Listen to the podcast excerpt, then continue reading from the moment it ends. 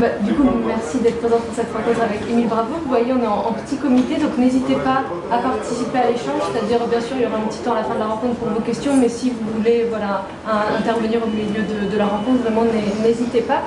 Euh, Émile Bravo, l'auteur des, des, épatantes aventures de Jules, de Ma maman est en Amérique, elle a rencontré Buffalo Bill et de nombreux autres livres pour la jeunesse. Et vous avez, tu as publié euh, Spirou, l'espoir malgré tout au mois d'octobre dernier. Euh, Spirou, l'espoir malgré tout, et il reprend quelque part un peu la suite euh, de un journal d'un ingénieur qui a été publié il y a dix ans environ. C'est dans la cadre des Spirou Bupar, c'est-à-dire qu'en fait c'est une collection de chez Dupuis où l'idée c'est de proposer à des auteurs de livrer leur version d'un Spirou, c'est-à-dire c'est pas la suite des aventures de Spirou, là la série mère elle a une suite d'ailleurs qui est en ce moment faite par Fabien Wellman et, et Yann. Euh, mais donc ce sont des, Spirou d'auteurs vus par un auteur. Euh, toi, quand on t'a proposé euh, de faire ce Spirou vu par, je crois que c'est Benoît Fricard qui te l'a proposé, tu as accepté immédiatement? Pourquoi Est-ce que tu as accepté immédiatement, mais tu as accepté pour, pour quelle raison? Qu'est-ce qu'à ce moment-là, Spirou représentait pour, pour toi? Alors déjà, euh, je me souvenais plus très bien de l'histoire, mais il me l'a rappelé il n'y a pas très longtemps. Alors, euh, en, gros, euh, il avait déjà, il avait d'abord proposé un autre auteur qui s'appelle Fabrice Tarin, qui d'ailleurs en a fait un ou deux, je sais plus, deux peut-être, peu importe. Et, en fait, Fabrice était venu me montrer son projet pour savoir ce que j'en pensais, parce qu'il savait que j'aimais bien l'univers de Spiru Fantasio, parce que j'avais un peu grandi avec, on en avait déjà parlé ensemble et, ben on avait ce point commun et euh, de Franquin, hein, on parle de Franquin. Et, euh, en fait, euh, bah, je voyais, son projet et en fait son projet, il m'a dit, tu, veux, enfin il m'a d'ailleurs demandé si je voulais pas participer à son projet. J'ai dit, mais, et lui, bon, il y avait des dessins comme ça, on voyait Spirou et Fantasio à la façon dont on dessinait, de, je sais pas, comme Franquin dans les années 60 à peu près, milieu des années 60. Et puis on voyait tout, la, le Champignac, la turbotraction, tout ça. Et puis moi je disais, mais je, sais pas, ça m'intéresse pas, enfin de, ça m'intéressait pas vraiment en fait de faire une nouvelle aventure de Spirou Fantasio, hum, bien que bah voilà, je trouvais que c'était l'univers de Franquin et, puis je n'avais pas à toucher à l'univers de Franquin, il y avait un truc comme ça. Donc euh, voilà, ça s'est arrêté là. Et, mais en fait, euh, Bouna a entendu, euh, Fabrice lui a raconté qu'il m'avait vu et, Benoît, il, aimait beaucoup les aventures de, Jules et quand il a su que, bah, que j'avais grandi aussi avec Spirou, il est venu m'en parler différemment. Quoi. Et euh, donc euh, je l'ai rencontré et il m'a dit, en gros, il m'a dit, est-ce que ça te parle? Et est-ce que tu as quelque chose à dire sur ce personnage? C'est ça surtout, en fait, l'idée. Et, euh, et, en fait, sans doute, quand Fabrice Tarin m'avait montré son projet, j'ai dû me poser la question, savoir qu'est-ce que moi j'aurais fait. Et, c'est vrai que rapidement m'est venue cette idée de, de, parler de la genèse en fait, du personnage. Quoi à toutes les questions que, que, je me posais gamin.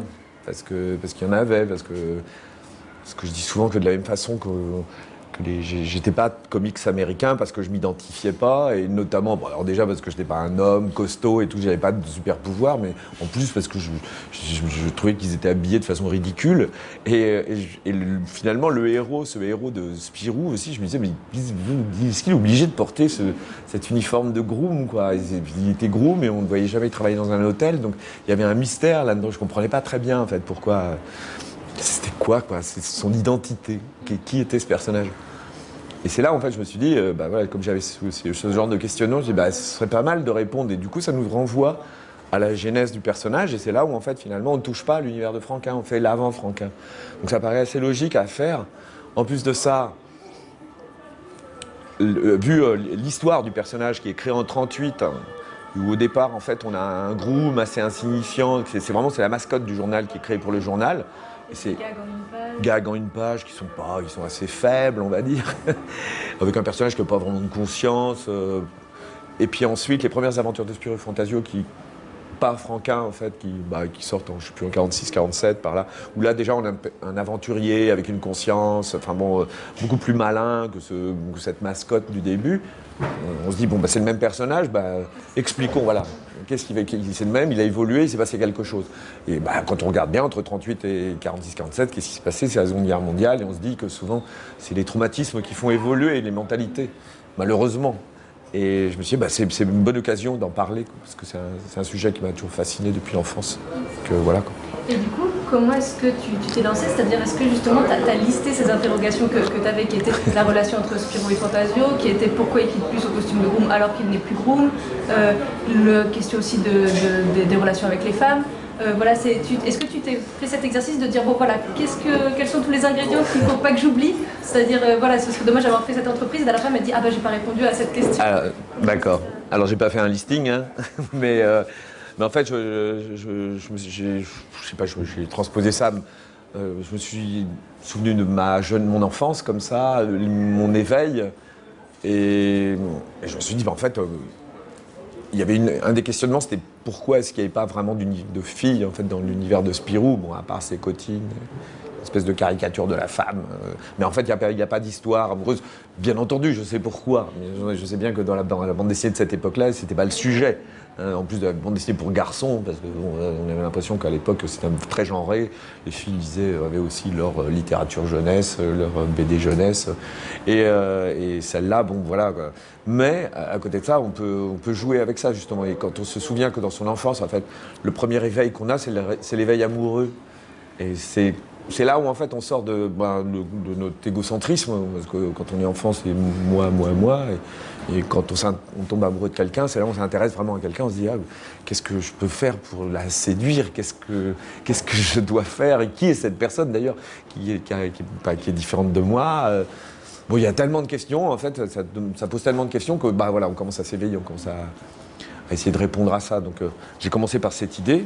Il faut qu'il rencontre une fille, c'est ça qui va l'éveiller. Et cette fille, c'est je me suis dit, cette fille, ça doit être la fille euh, qui l'éveille. Quoi. ça, ça, devient, et puis ça doit devenir un amour platonique. Puis en fait, il faut que ce soit la seule dans sa vie. Et c'est pour ça qu'on n'en voit pas d'autres. Il y en a une et c'est tout. Quoi. Et c'est là je, je bah, commençons. vole un baiser. Oui, oui, et en plus c'est elle, c'est elle, c'est ça qui parce que c'est toujours les filles qui font le premier pas hein, quand on a cet âge-là. Euh, et, c'est vrai que je me suis dit, bah, ça paraît, c'est assez naturel. Et je pense que la, plupart des gens ont vécu ça. Quoi. Donc on, commence par ça, puis le, premier réveil. Puis après, je me suis dit, mais oui, mais cette fille, il faut qu'elle soit forte. Donc en fait, on est en 38. En 38, il se passe, c'est juste après les accords de Munich, euh, il se passe tellement de choses en Europe, elle est politisée. Bah oui, c'est pour ça qu'on ne parle jamais de politique non plus dans, dans Spirou, parce qu'on en a parlé une fois et ça a tellement traumatisé qu'on n'en parlera plus jamais. et euh, il y avait cette idée-là, donc en fait, je me suis dit, bah, c'est une jeune, euh, c'est une jeune communiste, ça me paraît évident. Puis en plus, il faut sortir, il faut sortir Spirou de sa belgitude. Alors il faut, allez, pas, il faut, faut pas qu'elle soit belge, donc il faut qu'elle soit même pas d'un autre pays, mais de plein d'autres pays. Il faut pas de sortir de sa, de sa belgitude et de, sa, de son catholicisme aussi, parce que la Belgique était très catholique à cette époque. Donc il faut qu'elle soit, il faut qu'elle soit, on ne sait pas trop ce qu'elle est, mais en tout cas les moitiés juives aussi. Et, athée, et sans, sans, doute, sans doute athée, euh, une mère euh, polonaise et un père allemand c'est ça. Et, qui en plus, elle a vécu en, URSS, en Ukraine, et puis elle vient, elle est là, et elle vit en Belgique. C'est ce côté cosmopolite qui m'intéressait, c'est le genre de personnes qui nous ouvrent au monde. Et en plus, d'ailleurs, il va acheter un atlas juste derrière pour essayer de comprendre. déjà la géographie, mais, mais parce qu'en fait, c'est vrai qu'à cette période-là, euh, les gens ne vivaient que dans leur pays, tout ce qui se passait à l'étranger, mais ça, personne ne s'y intéressait. Enfin, Personne, même en France, hein, euh, personne ne voyait ce qui se passait de l'autre côté des frontières. Personne, à part les gens qui ont une conscience politique, la plupart des gens n'ont même pas compris en fait le danger du nazisme, par exemple. Alors qu'aujourd'hui, ça paraît impensable. On aurait un régime comme ça. Mais à cette époque-là, non. ni d'ailleurs ce qui se passait autour, ni, en Italie avec le fascisme, ni avec la guerre d'Espagne, euh, avec le, franquisme qui, surgit comme ça, enfin le coup d'État.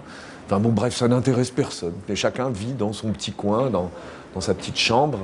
Et c'est le grand souci justement de l'espèce humaine, c'est qu'il faut, qu'il faut s'ouvrir.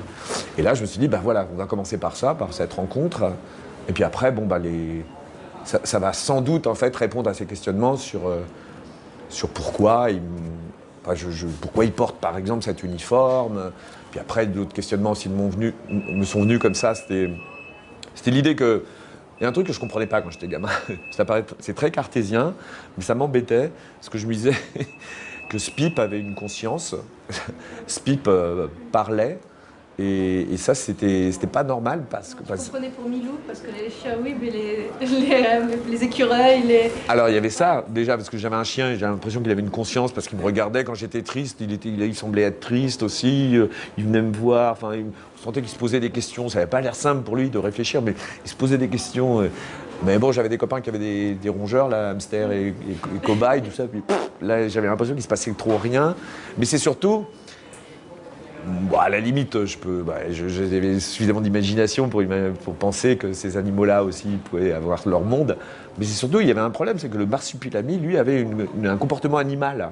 Alors j'ai dit pourquoi lui il a un comportement animal et pourquoi l'autre, pourquoi le petit là, il, a des réflexions presque philosophiques et on voyait c'était, il y avait des bulles quoi, la bulle avec sa pensée et le, le marsupilami c'était juste ouba ouba et puis des fois il, répétait comme un perroquet en fait des, mots et je disais ah ouais c'est chouette, mais c'est un animal, quoi. Enfin, ça met, d'ailleurs, ça met le fait qu'il répète, ça met en évidence euh, son animalité, quoi. Et, euh, ça, bon, bah voilà, il fallait que je l'explique au gamin que j'étais, quoi. Donc, euh, ça. L'électricité. Bah oui, bah, c'est pas moi qui l'ai inventé. Hein. L'électricité, c'est, on sait bien, depuis le monstre de Frankenstein, c'est ce qui éveille, enfin, c'est ce qui donne la vie. Enfin, bon, c'est ce qu'on a toujours pensé d'ailleurs à cette époque-là, au 19e. Mais en même temps, il parle quand même pas, pas énormément. On voit quelques pensées, mais il n'est pas très présent.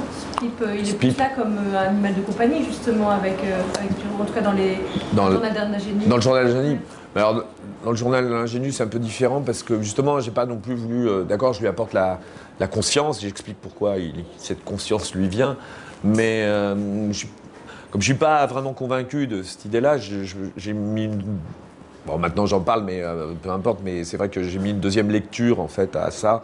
Pour moi, en fait, il représente encore c'est même pas son, c'est pas son Jiminy Cricket, en fait, c'est sa conscience animale. C'est une espèce de conscience animale qu'il a et qui s'éveille.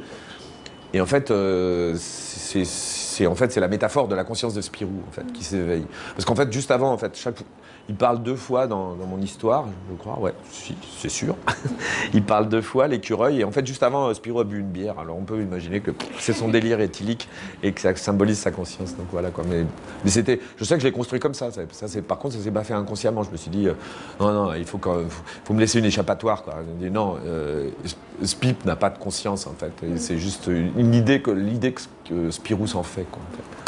Il y a un autre personnage très important, c'est Fantasio. Il y a aussi, on assiste à, leur rencontre. C'est quelque chose aussi que tu voulais expliquer. Tu disais qu'effectivement, dans d'autres séries, euh, comme Tintin, on comprend pourquoi il connaît le capitaine Haddock, mais que Spirou et Fantasio, ils sont tous les deux. Et du coup, là, tu remets en scène leur rencontre avec euh, justement Fantasio qui, au début, euh, essaye de, contacter un petit peu Spirou parce que justement, il est groom dans un hôtel et il a envie d'avoir des infos sur ce qui se passe dans l'hôtel. Mais du coup, voilà, comment est-ce que tu as imaginé ce, ce rapport avec Fantasio, à la fois cette rencontre et puis ensuite euh, leur, euh, leur relation, qui, il apporte vraiment quelque chose dans, dans les histoires fantasieuses. Bah, en fait, je, me souviens de la, série euh, des histoires de Franquin, et dans les histoires de Franquin, il y a, dans, les premières histoires de Franquin, on a un Fantasio qui est très différent de celui qu'on voit aujourd'hui, parce qu'aujourd'hui, Spirou et Fantasio, on, ils ont à peu près le même caractère, on a l'impression que c'est un peu les mêmes. Avant, c'était vraiment très différent. Quand on voit, d'abord, c'était physiquement, c'était un grand échalas, vraiment, c'est euh, comme je dessine. J'ai peut-être dessiné encore plus grand, mais enfin bon, c'est là où je, moi, je trouve que cette dualité, elle est marrante, un petit et un grand. Euh, ça a l'air d'être un adulte dans les premiers albums aussi, alors que Spirou, il a l'air vraiment très jeune. Euh, puis surtout, en fait, il a un côté, il est assez, il est assez pédant, il est un peu snob, il est assez je sais pas quoi, il, a quelque chose de futile. Il est, journaliste, c'est vrai, mais dans pas mal d'épisodes, on sent qu'il s'intéresse au cancan. Il, y a, il un truc, il y a un, album qui s'appelle Les Pirates du Silence, je, me souviens, il va dans une cité comme ça de stars, et, il y va incognito pour, pour, faire des reportages sur les stars. Et je me souviens que j'étais gamin, je me dis, bah, dis donc, c'est ça le journalisme. ça a l'air de. Ça moi, je sais que je ne sais pas, je devais être peut-être plus proche de la, fille que j'ai décrite dans, dans l'ingénu, où j'avais une espèce de conscience politique qui s'éveillait de par mon père, tout ça. Enfin bon, c'est encore une autre histoire. Mais enfin, je me disais, bah, tu parles d'un journaliste, euh, d'un type euh, voilà, qui, s'intéresse euh, bah, aux, stars, enfin, aux, people. enfin bon, ça me paraissait vraiment tellement futile. Je me suis dit, ah, eh ben, Allons-y. Alors ça, c'est le, c'est le, c'est le fantasio des années 50. Imaginons ce qu'il était même 20 ans auparavant. Donc ça devait être encore pire. Quoi. Donc voilà. C'est un très beau journaliste. C'est un très mauvais journaliste. Il n'a pas de conscience politique, il s'en fout de tout. Enfin, il en fait, ce qui l'intéresse, c'est d'avoir une carte de journalisme, une brillante société, qu'on sent bien, c'est ça. Alors je me suis dit, bah voilà quoi, faisons, développons ce genre de personnage qui est à l'opposé même de ce qu'est Spirou, de, la, de, de, de Spirou le vertueux. Et c'est ça qui est, intéressant, c'est de côtoyer des gens comme ça. C'est comme ça aussi qu'on. Alors, on apprend par les gens, euh, par ce genre de personnes qui est beaucoup plus impulsive, euh, parce que c'est des gens étonnants et on ne sait jamais ce qu'ils pensent. Et, donc, du, coup, il faut en fait comment, appréhender le, je sais pas, sa, pensée. Et puis, et puis après, bah, c'est de, la même façon, comme ça, on a un fantasio qui lui aussi va apprendre de par de par, de par le spiroule vertueux. Et comme ça, ils avancent ensemble. Je trouve ça beaucoup plus intéressant. Et puis, donc voilà, donc, je les dépeins, moi, de, façon encore plus grotesque. il est terrifiant, oui. Tu parlais de justement la conscience, l'éveil de, la conscience. On a surtout dans l'histoire malgré tout, le passage à l'âge adulte de, de, Spirou. C'était important pour toi. Tu disais, voilà, moi j'étais sensibilisée à ça très tôt. Je me suis intéressée euh, très tôt à l'histoire. Au-delà de là, c'est ce que tu disais très bien, c'est que ça le justifiait, puisque quand on regarde qu'est-ce qui se passe entre 46, bah, oui, c'était la guerre, mais au-delà euh, des circonstances qui ont fait que c'était important dans l'histoire, c'est important pour toi de, raconter ça, de, le mettre en image, de le mettre dans, une bande dessinée pour que, bah, voilà, que d'autres le lisent aussi, parce que c'est pas forcément une conscience que tout monde a qu'on perd. Voilà, exactement. Euh, c'est une façon, en fait, à travers ces deux exemples euh, de Spirou et Fantasio, je trouve que c'est. En, les, mettant dans cette situation, dans la situation de l'avant-guerre et de la guerre, en fait, bah, c'est l'éveil, justement, de cette conscience. C'est ça, en fait, qui m'intéresse. Pour que des, personnes, en fait, euh, bah, justement, qui n'ont peut-être pas, puis il faut, penser que ça s'adresse à moi. Moi, je fais des histoires en fait qui s'adressent aussi, et surtout à des enfants aussi. Euh, moi, j'aurais, enfin, je sais pas, ce, genre d'histoire, moi, j'aurais aimé la lire sans doute à l'âge de 8-10 ans, quoi. Parce que, bah, on se construit et quand on voit des gens, enfin, quand on lit en fait euh, des aventures de personnages en fait qui sont en train de se construire de, la même façon. Bah, on apprend avec eux. Quoi. Il y a une innocence, euh, et puis ils nous entraînent par la main dans leurs aventures, et, et, on découvre le monde terrifiant en fait, dans lequel en fait, je les projette qui est notre monde, hein, c'est ça. Et à partir de là, je ne sais pas, c'est une façon douce d'apprendre un petit peu notre, notre histoire et ce qu'on est. Et je pense que notre histoire, c'est nous aussi. Parce que comme je dis, l'histoire, c'est pas, pas un truc, l'histoire avec un grand H, c'est pas un truc qui sort d'un livre, c'est nous qui la faisons au quotidien. Et ça, il faut, il faut en être conscient. Quoi. Et, il, faut, il faut en être conscient le plus, le plus tôt possible, je pense, en fait. Et toi, tu avais le sentiment, quand on, quand on avait conscience, que, que, les autres autour de toi n'avaient pas, pas cette conscience que, que toi, tu avais bah, C'est sûr. moi, quand j'étais gamin, quand on est. Parce que moi, j'étais élevé par un père qui a fait la guerre d'Espagne. Alors, c'est pas qu'il me parlait de la guerre d'Espagne tous les jours, mais on sentait bien. Euh, même s'il n'en parlait pas, parce que c'était quelqu'un d'assez euh, discret aussi, mais on sentait bien qu'il y avait une super injustice quoi, dans, dans sa vie. Quoi. Euh, euh, de, savoir, euh, parce que quand on, quand on grandit euh, dans les années 60, 70, en fait c'est au lendemain de la guerre, c'est aujourd'hui que je comprends ça, parce que quand j'étais petit ça me paraissait loin la guerre, mais c'était fini depuis 25 ans, c'était ou 20 ans, même 20 ans. Moi, je suis né en 64, 44, voilà, 45. C'était hier, quoi. Et on sentait en fait qu'il y avait un terrible traumatisme, ça traînait. On sentait que la France était reconstruite une histoire. Moi, j'ai senti ça. Il y avait cette histoire de, euh, de, défaite de 40, euh, cette, humiliation, on la sentait encore. Et, puis cette, cette nouvelle, ce nouveau roman, cette, histoire qu'on s'est inventée de, France résistance, où je me souviens, je lui disais, mais non, mais ils ont perdu en 40, comment se fait-il qu'ils soient là en 45 et... Enfin bon, on. Puis mon père qui me racontait aussi cette injustice, euh, surtout bah, ce qui lui est arrivé quand il est arrivé en 39, euh, le fait bah, qu'il soit battu pour, euh, bah, pour la démocratie, pour la, République, euh, contre un coup d'État fasciste, et qu'il ait été abandonné en fait par les, enfin, que, le, régime républicain était, abandonné par la, France, enfin les démocraties, par la France et la Grande-Bretagne, pour, pour, pour pas froisser les, les, Allemands et les Italiens. Alors qu'eux se permettaient en fait de bombarder, enfin Guernica, tout ça. J'étais très jeune en fait, j'étais conscient de tout ça. Et puis bon, bah voilà, de cette puis de, de, fait parquer en fait ces gens-là euh, dans, des camps, euh, alors que euh, bah, simplement parce qu'ils étaient étrangers, c'est ça. Alors qu'ils se battaient aussi pour la démocratie. Enfin, bon, c'était très compliqué parce qu'évidemment ils étaient pris pour des rouges. Enfin bon, c'est toute l'histoire de ces années-là. Mais il y avait quand même une, injustice profonde parce qu'évidemment, tu vois ton père, tu dis, il n'est pas, c'est pas un mauvais homme, quoi, ça va. C'est pas un criminel, donc en fait, on ne peut pas parquer ces gens-là qui se sont battus en fait contre le nazisme eh ben, je dis, bah, c'était, quand même une force en fait qui aurait pu servir à la France pour continuer à se battre contre, enfin se battre aussi contre le nazisme. Bon, ben voilà, quand on, est très manichéen aussi quand on est enfant, on voit pas toutes les subtilités, mais, mais euh, voilà quoi, on, voit surtout l'injustice quoi. Et donc du coup, ça nous politise. Je sais pas si c'est vraiment de la politique, enfin si au sens bah, du, fait de vivre ensemble et de comprendre un peu euh, une société, mais Mais euh, oui, bah oui, du coup, en fait, oui, j'avais, je me disais, enfin, très vite, je me suis. Puis comme je raconte souvent, il y avait euh, ce truc là qui m'a dit quand j'avais 10 ans, euh, mais qui est très, c'est important, mais je, l'ai compris bien plus tard. Parce euh, le fait qu'ils me disent, euh, bah, tu sais, sans, Hitler et Mussolini, tu n'existerais pas.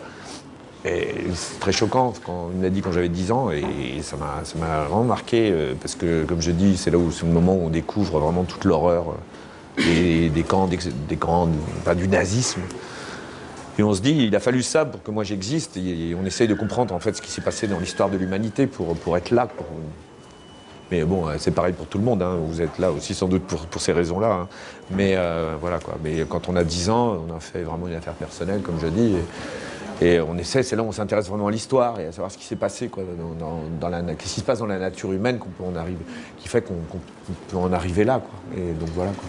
Donc c'est- la nature humaine? Oui, je crois, mais c'est. je crois, euh, oui, bah, en fait, euh, ce que j'en ai tiré comme conclusion, c'est qu'on est complètement immature, en fait. On vient J'essaye de vivre à l'échelle biologique. Et je pense que l'espèce humaine, euh, finalement, est très très récente et, elle n'a pas encore très bien compris, en fait, sa condition. Et puis, en- le, problème, c'est que c'est surtout qu'on on fait rien pour, quoi. On fait rien pour s'éduquer. Parce que bon, bah, sans éducation, c'est mieux pour les, bah, pour les gens qui aiment le pouvoir. Et ça, c'est vraiment un truc très très primitif, très animal. Bah, il vaut mieux en fait euh, ne pas avoir autour de soi des, gens éduqués, quoi, pour, euh, bah, pour le faire perdurer, quoi. Enfin, j'ai l'impression comme ça, enfin, que, que c'est ça, parce que c'est pas possible, quoi. Enfin, vu ce qui s'est passé après la Seconde Guerre mondiale, euh, quand on sait que, bah, qu'après, on sait, bah, puisque là, on en est au 70e anniversaire du- de la Déclaration universelle de, de l'être humain, on va dire, des droits de l'homme. Et euh, quand on voit en fait qu'aujourd'hui on est là ben, à remettre ça en cause, et alors, il faut encore en fait euh, en parler pour dire bon, ben, j'espère que ça va être clair pour tout le monde, que ça ne l'est pas. Qu'au lendemain de la seconde, lendemain de la Seconde Guerre mondiale, pardon, euh, bah, c'est quand même en fait, si on a instauré ça, c'est quand même pour, euh, pour éviter en fait qui venait de se passer. C'est quand même un, trau- un trauma terrible. Le XXe siècle, c'est quand, même- terrifiant. Entre si on, calcule les 60, 60 millions de morts pendant la Seconde Guerre mondiale, plus ceux de la première, on n'arrive pas loin des 100 millions, C'est la première fois dans l'histoire de l'humanité qu'on se massacre autant. Et c'est là où on se dit bon, il nous faut des règles. Et ça, on ne l'a pas très bien intégré. Et après, il y avait un autre truc en fait qui s'appelait l'UNESCO aussi, qui a été créé justement pour ça, pour s'éduquer, pour dire bon bah maintenant on sait bien, on a bien compris que c'est un problème d'éducation. Mais bon, l'UNESCO rapidement, tout le monde a oublié, plus personne ne paye ses cotisations. Enfin, c'est vraiment, c'est vraiment problématique. On sent que bah, l'espèce humaine n'a pas encore compris, elle continue à, vivre de, de manière tribale, de manière clanique. euh, et, et vraiment, c'est pas le long terme. Personne ne regarde les étoiles, par exemple. Je, trouve ça consternant. Tout le monde regarde, tout le monde regarde c'est son nombril. Et il y a un égocentrisme. Et c'est pour ça l'égocentrisme, c'est le propre en fait euh, finalement du, bah, d'un être immature. Quoi. Euh, quand on voit le monde dans lequel on vit, ou avec euh, même les puissants qui sont en train de scier la branche sur laquelle ils sont assis, c'est un peu idiot. Ça donne- je sais pas quoi. elle est très haute, mais bah, on est tous dessus, ceci dit. Mais c'est terrifiant, je trouve, euh, ce manque d'éducation. Et euh, éducation, c'est vraiment, c'est basé sur la culture. Quand je vois des gens qui cherchent leur identité, il n'y en a qu'une identité. Euh, il faudrait un jour comprendre ça, quoi. Mais on nous enseigne très mal finalement l'histoire, euh, de la culture, l'histoire de l'his- l'histoire en général. Chacun parle de son histoire, de sa petite histoire, de son pays. C'est encore trop basé sur le nationalisme, je pense en fait, euh, sur l'identité nationale, alors que l'histoire, c'est l'histoire du monde. Toutes les cultures doivent nous, nous appartiennent. Moi, j'aime bien voyager. Par... Et quand on se balade par- de par le monde, en fait, bon, bah, oui, d'accord, c'est très intéressant, il y a plein de cultures, on apprend plein de choses, mais ce qui est intéressant, c'est de voir des hommes derrière tout ça et de voir que finalement, c'est les mêmes un peu partout. Donc, euh, c'est tout, quoi. Et quand on entend ça, et si on apprenait un petit peu bah, l'histoire du monde et l'évolution de l'histoire du monde à travers la planète, et pas simplement à travers l'Occident ou à travers même la France, euh, peut-être qu'on verrait les choses euh, différemment, quoi. Enfin, bon, voilà. Moi, j'ai l'impression d'avoir été très, très mal éduqué, en fait. Tu, tu as fait ton éducation. Bah, bah oui, mais parce que ça collait pas. Ça, collait pas quand j'étais petit. euh, ce qu'on me racontait, il y avait des choses, je me disais, mais, mais qu'est-ce que. Vous voyez, enfin, je sais pas, quand on en est encore à parler de Christophe Colomb, euh, alors que si on s'intéresse vraiment à l'histoire de l'humanité, on pense aux peuplades qui se sont déplacés, qui ont en fait euh, ben, euh, enfin conquis, non, c'est pas, enfin, qui ont, euh, qui ont évolué et qui ont investi le territoire américain, c'était des hommes aussi. C'est pas Christophe Colomb qui a inventé l'Amérique, qui a découvert l'Amérique. C'est complètement idiot de, dire des choses pareilles. quand on s'intéresse à l'homme, il faut parler plutôt en fait, bah, voilà, des mouvements de population. Bon, bah, je reconnais qu'à cette époque-là, on n'était pas encore très au courant, très au fait de ce qui, mais bon, la science avance et et on essaye de, se comprendre de, plus en plus, quoi. Mais, mais, on en est encore avec des schémas, ouais, on est encore avec nos vieux schémas, quoi. Faut, va falloir évoluer, hein, parce que sinon, on va pas y arriver. Hein. C'est ça. tout à l'heure, tu évoquais euh, le roman national, ce qu'on raconte après coup, euh, et c'est ça que, que, tu montres aussi dans, dans Spirou ou l'espoir malgré tout, c'est euh, est-ce que c'était compliqué de réussir à mettre tes personnages dans, dans la position de... Bah, on ne sait pas, c'est-à-dire que nous, effectivement, quand on le lit, on sait tout ce qui va se passer mais au moment où ça se déroule, on est en 40 au début de l'espoir malgré tout, il va y avoir l'occupation, on ne sait pas que tout ce qui va se passer ensuite. C'était compliqué ou pas de, réussir à te remettre dans cet état d'esprit en essayant de faire évoluer tes personnages en disant voilà, il faut que j'occulte tout ce qui va se passer après et qu'ils soient là où ils sont actuellement, Voilà, euh, oui. Euh, bah, en fait, euh, ça fait longtemps que j'y pense. Est-ce que ça a été compliqué? Pas vraiment, parce que, hum, en gros, ma démarche, elle est assez simple. C'est C'est, euh, comme je vous disais tout à l'heure, là, euh, euh, j'essaie de comprendre depuis longtemps en fait, ce qui s'est passé dans ces années-là. donc depuis tout petit, chaque fois que j'ai croisé en fait, des, des gens qui, avaient, qui étaient en âge d'avoir vécu en fait, la guerre, l'occupation, j'ai toujours demandé en fait, ce qu'ils avaient vécu pendant cette période. Et, et, en cherchant évidemment des héros, des résistants, enfin des gens en fait qui me faisaient croire en l'humanité, en pensant qu'à cette époque-là, je pensais qu'en fait, les résistants, c'était vraiment des résistants armés qui s'étaient battus. Euh, euh. Et en fait, euh, finalement, à force chaque fois que je rencontrais des gens, je, ne rencontrais que des gens qui n'avaient rien fait, enfin, qui, disaient, bah oui, qui avaient subi. Ils disaient, bah moi, pendant la guerre, bon, j'ai pas fait grand-chose. Bah, alors ceux qui étaient dans la ville, ils avaient qu'une préoccupation, c'était manger. Et, et, ceux qui étaient à la campagne, ils se débrouillaient, et puis puis ils disaient, mais oh, des fois on avait les chocottes, euh, ils avaient peur. Alors ceux qui étaient en ville, ils avaient aussi, euh, ils avaient peur, mais pas, pas forcément de l'occupant, ils avaient peur aussi des bombardements alliés. Ça aussi, ça, a vachement traumatisé les gens. Enfin, euh, bon, c'est la guerre, quoi. Et, et, en fait, bon, il y avait, tous me parlaient de cette espèce de chape, qu'on sentait qui était l'occupant, hein, même si, même, même, sans les voir. Ça aussi, j'avais rencontré quelqu'un qui me dit, j'ai pas vu un Allemand de toute la guerre, parce qu'il était dans un village perdu, mais je sentais qu'ils étaient là. Et, et ça aussi, c'est important, quoi, de de, sentir que bah, voilà, on est oppressé. Et à partir de là, je me suis dit, bah, bah, c'est peut-être ça qui est important à raconter aujourd'hui euh, bah, aux nouvelles générations. Euh. parce que finalement, quand on parle de la guerre, à chaque fois, ces histoires, en fait, bah, c'est un combat. On parle que de combat. Et il dit, bah non, pour la plupart des gens, il n'y a pas eu de combat. Il y a eu, on a subi, c'est tout. Et, justement, c'est de parler en fait de cette époque et de dire, euh, est-ce que résister, finalement, objectivement, parce que résister, c'est pas euh, rester, bah, rester humain, en fait, pendant cette période. Parce qu'on a affaire, en fait, à, au pire régime d'occupation, un pire régime raciste, terrifiant, enfin, du, bah, vraiment du, un régime criminel, quoi, terrible. Le pire régime criminel qui ait jamais existé, quoi. Et, euh, ben voilà, rester humain dans, ces cas-là, ben je trouve que c'est déjà beaucoup. Et qu'à partir de là, c'est ce que moi je demanderais en fait à quelqu'un. Et c'est ce que je pourrais faire peut-être. Euh, je dis peut-être parce qu'on ne sait jamais. Hein. Mais je ne peux pas demander aux gens de résister euh, de façon de, avec les armes à la main, parce qu'encore une fois, ben, c'est en opposition avec l'humanisme, parce que c'est vrai que, bah oui, euh, peut-être que des fois c'est nécessaire. Hein, bah, si on n'avait pas pris les armes, on n'aurait peut-être pas pu se débarrasser de ce, de ce régime. Enfin, c'est assez terrifiant, mais, quand même, ce que je demande vraiment aux gens, voilà, c'est de rester en dans cette humanité. Et à partir de là, je pense que les choses euh, se seraient passées euh, différemment. Voilà, euh, il faut avoir beaucoup de recul et comprendre en fait ce qu'on est.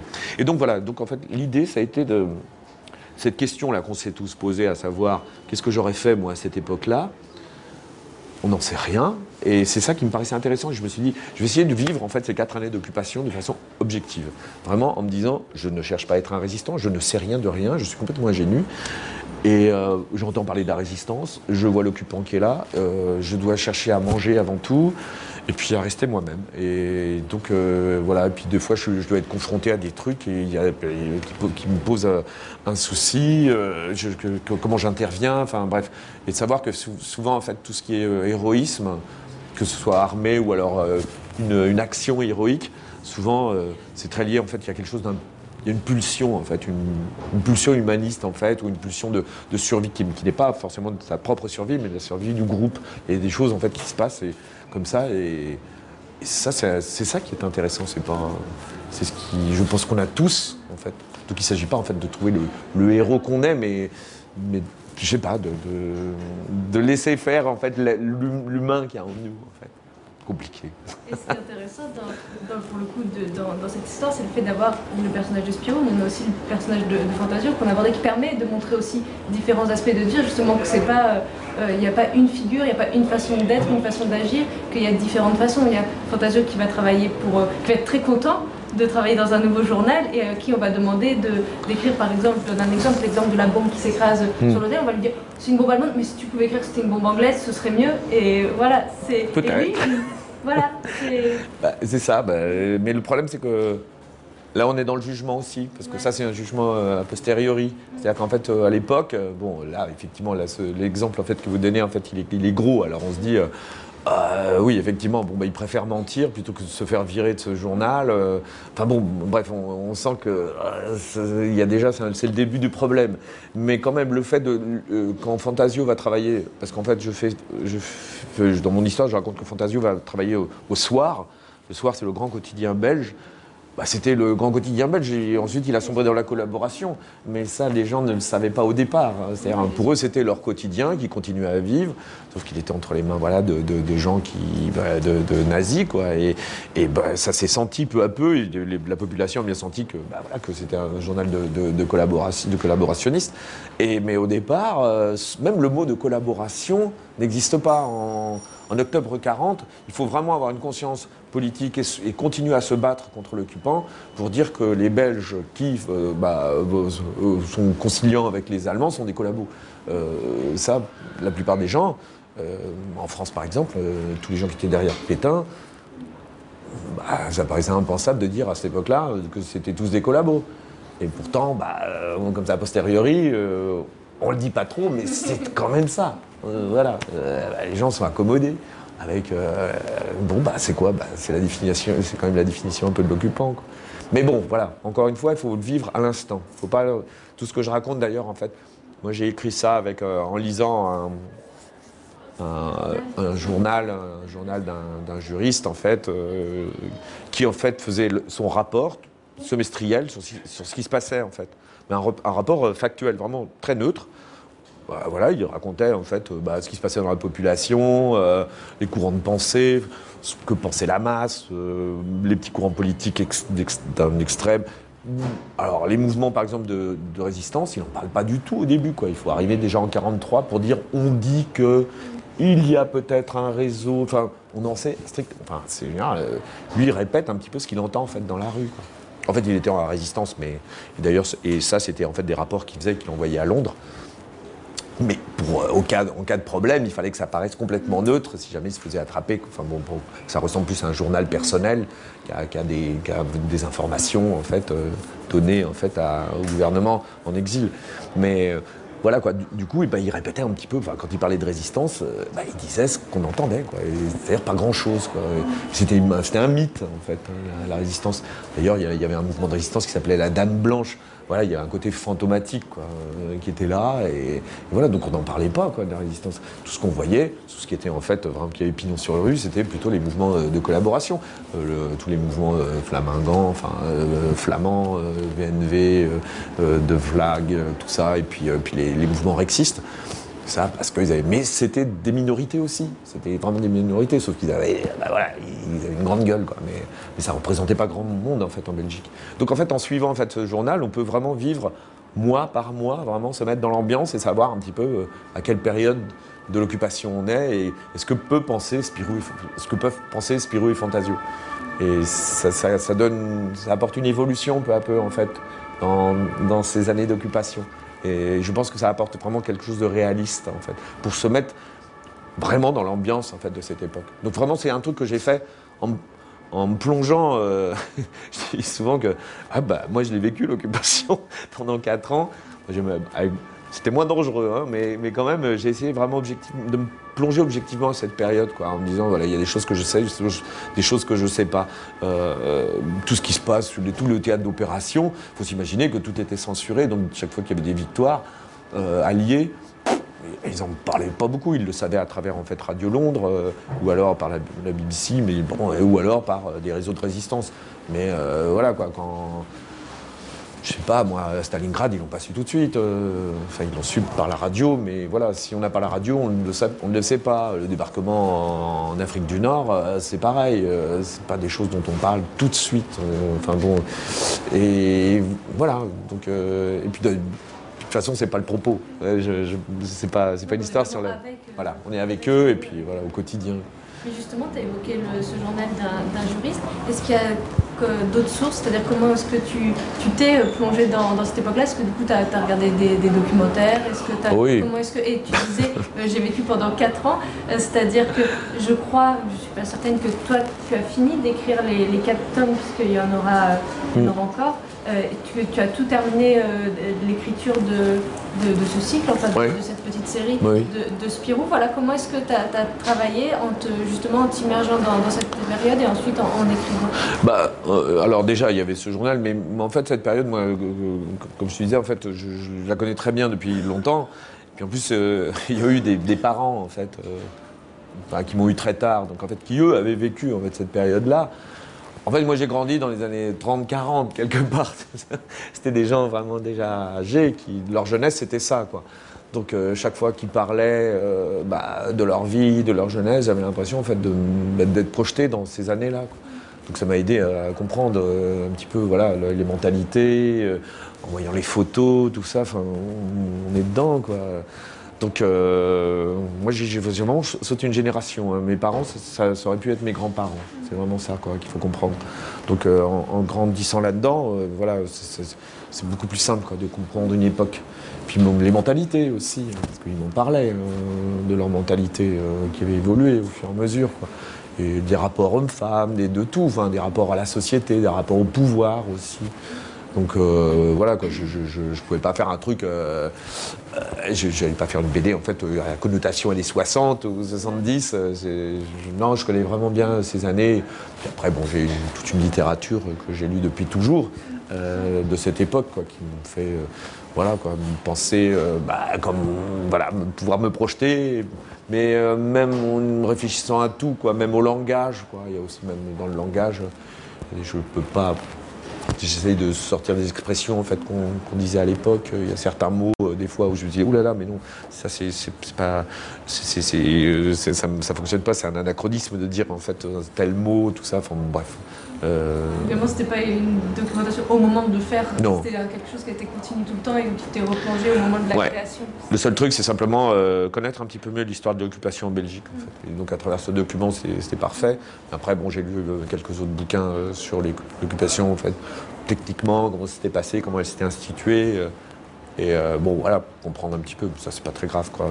ce qu'il faut surtout, c'est ce, qui, sert vraiment, c'est le quotidien, c'est en fait euh, connaître en fait toutes les petites anecdotes, savoir un petit peu comment le peuple belge en fait s'est débrouillé pendant la guerre, parce que vraiment c'est très intéressant ce qu'ils ont fait.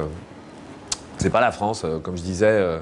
La France, elle, a son roman national. La France a eu du mal, a été vraiment terriblement traumatisée parce que c'est la pire défaite en fait qu'elle ait, subie en 40, mais qu'elle elle ne pouvait pas s'imaginer qu'elle disparaissait. Donc en fait, elle a cru bon en fait d'instaurer un, cet État français qu'on appelait, enfin, une France qui continuait d'exister, quoi, mais qui, bon, n'était pas vraiment la France, mais si, c'était la France pourtant. Mais euh, ça, c'était il fallait absolument que cette France éternelle là, continue à, survivre. Bon, après, il y avait De Gaulle justement qui a eu sa vision en fait de la France éternelle, donc qui, est parti en se disant cette France-là, c'est pas possible, c'est une France en fait qui collabore. Donc la France éternelle, c'est moi en fait qui. Mais on est toujours en fait en rapport avec ce roman national qu'on a inculqué en fait au, bah, peuple français depuis euh, le 19e, parce que c'est un truc qui s'est construit dans le 19e. Il faut vraiment forger l'identité française et qui a été fait en fait pour récupérer un jour l'Alsace et la Lorraine. hein. Attention, c'est vraiment un truc en fait qui, qui est vraiment fait à la fin du 19e, en se disant bon, les petits Français, maintenant vous allez apprendre ça, parce que bientôt il va falloir aller au casse-pipe parce qu'il faut récupérer les deux territoires là qu'on a perdus. C'est les Boches là qui nous ont pris ça, les Prussiens qu'on appelait ça à l'époque d'ailleurs. Et euh, bon voilà, on se construit un roman, un truc complètement hallucinant qui remonte à la nuit des temps avec les Gaulois et tout ça. Voilà, donc ça fait une espèce de grandeur de la France. Et les Belges, eux, ils n'ont pas ça du tout. Parce que la, Belgique, ça existe depuis 1830, c'est- ça vient de sortir. Et ils n'ont pas un passé glorieux, ils n'ont rien, il ne s'est rien passé en Belgique. euh, et c'est deux peuples en plus qui s'entendent pas, les Flamands et les Wallons. Euh, Il y a un roi, là, ils ont mis un roi, là, on ne sait pas trop d'où il sort, il sort d'Allemagne d'ailleurs.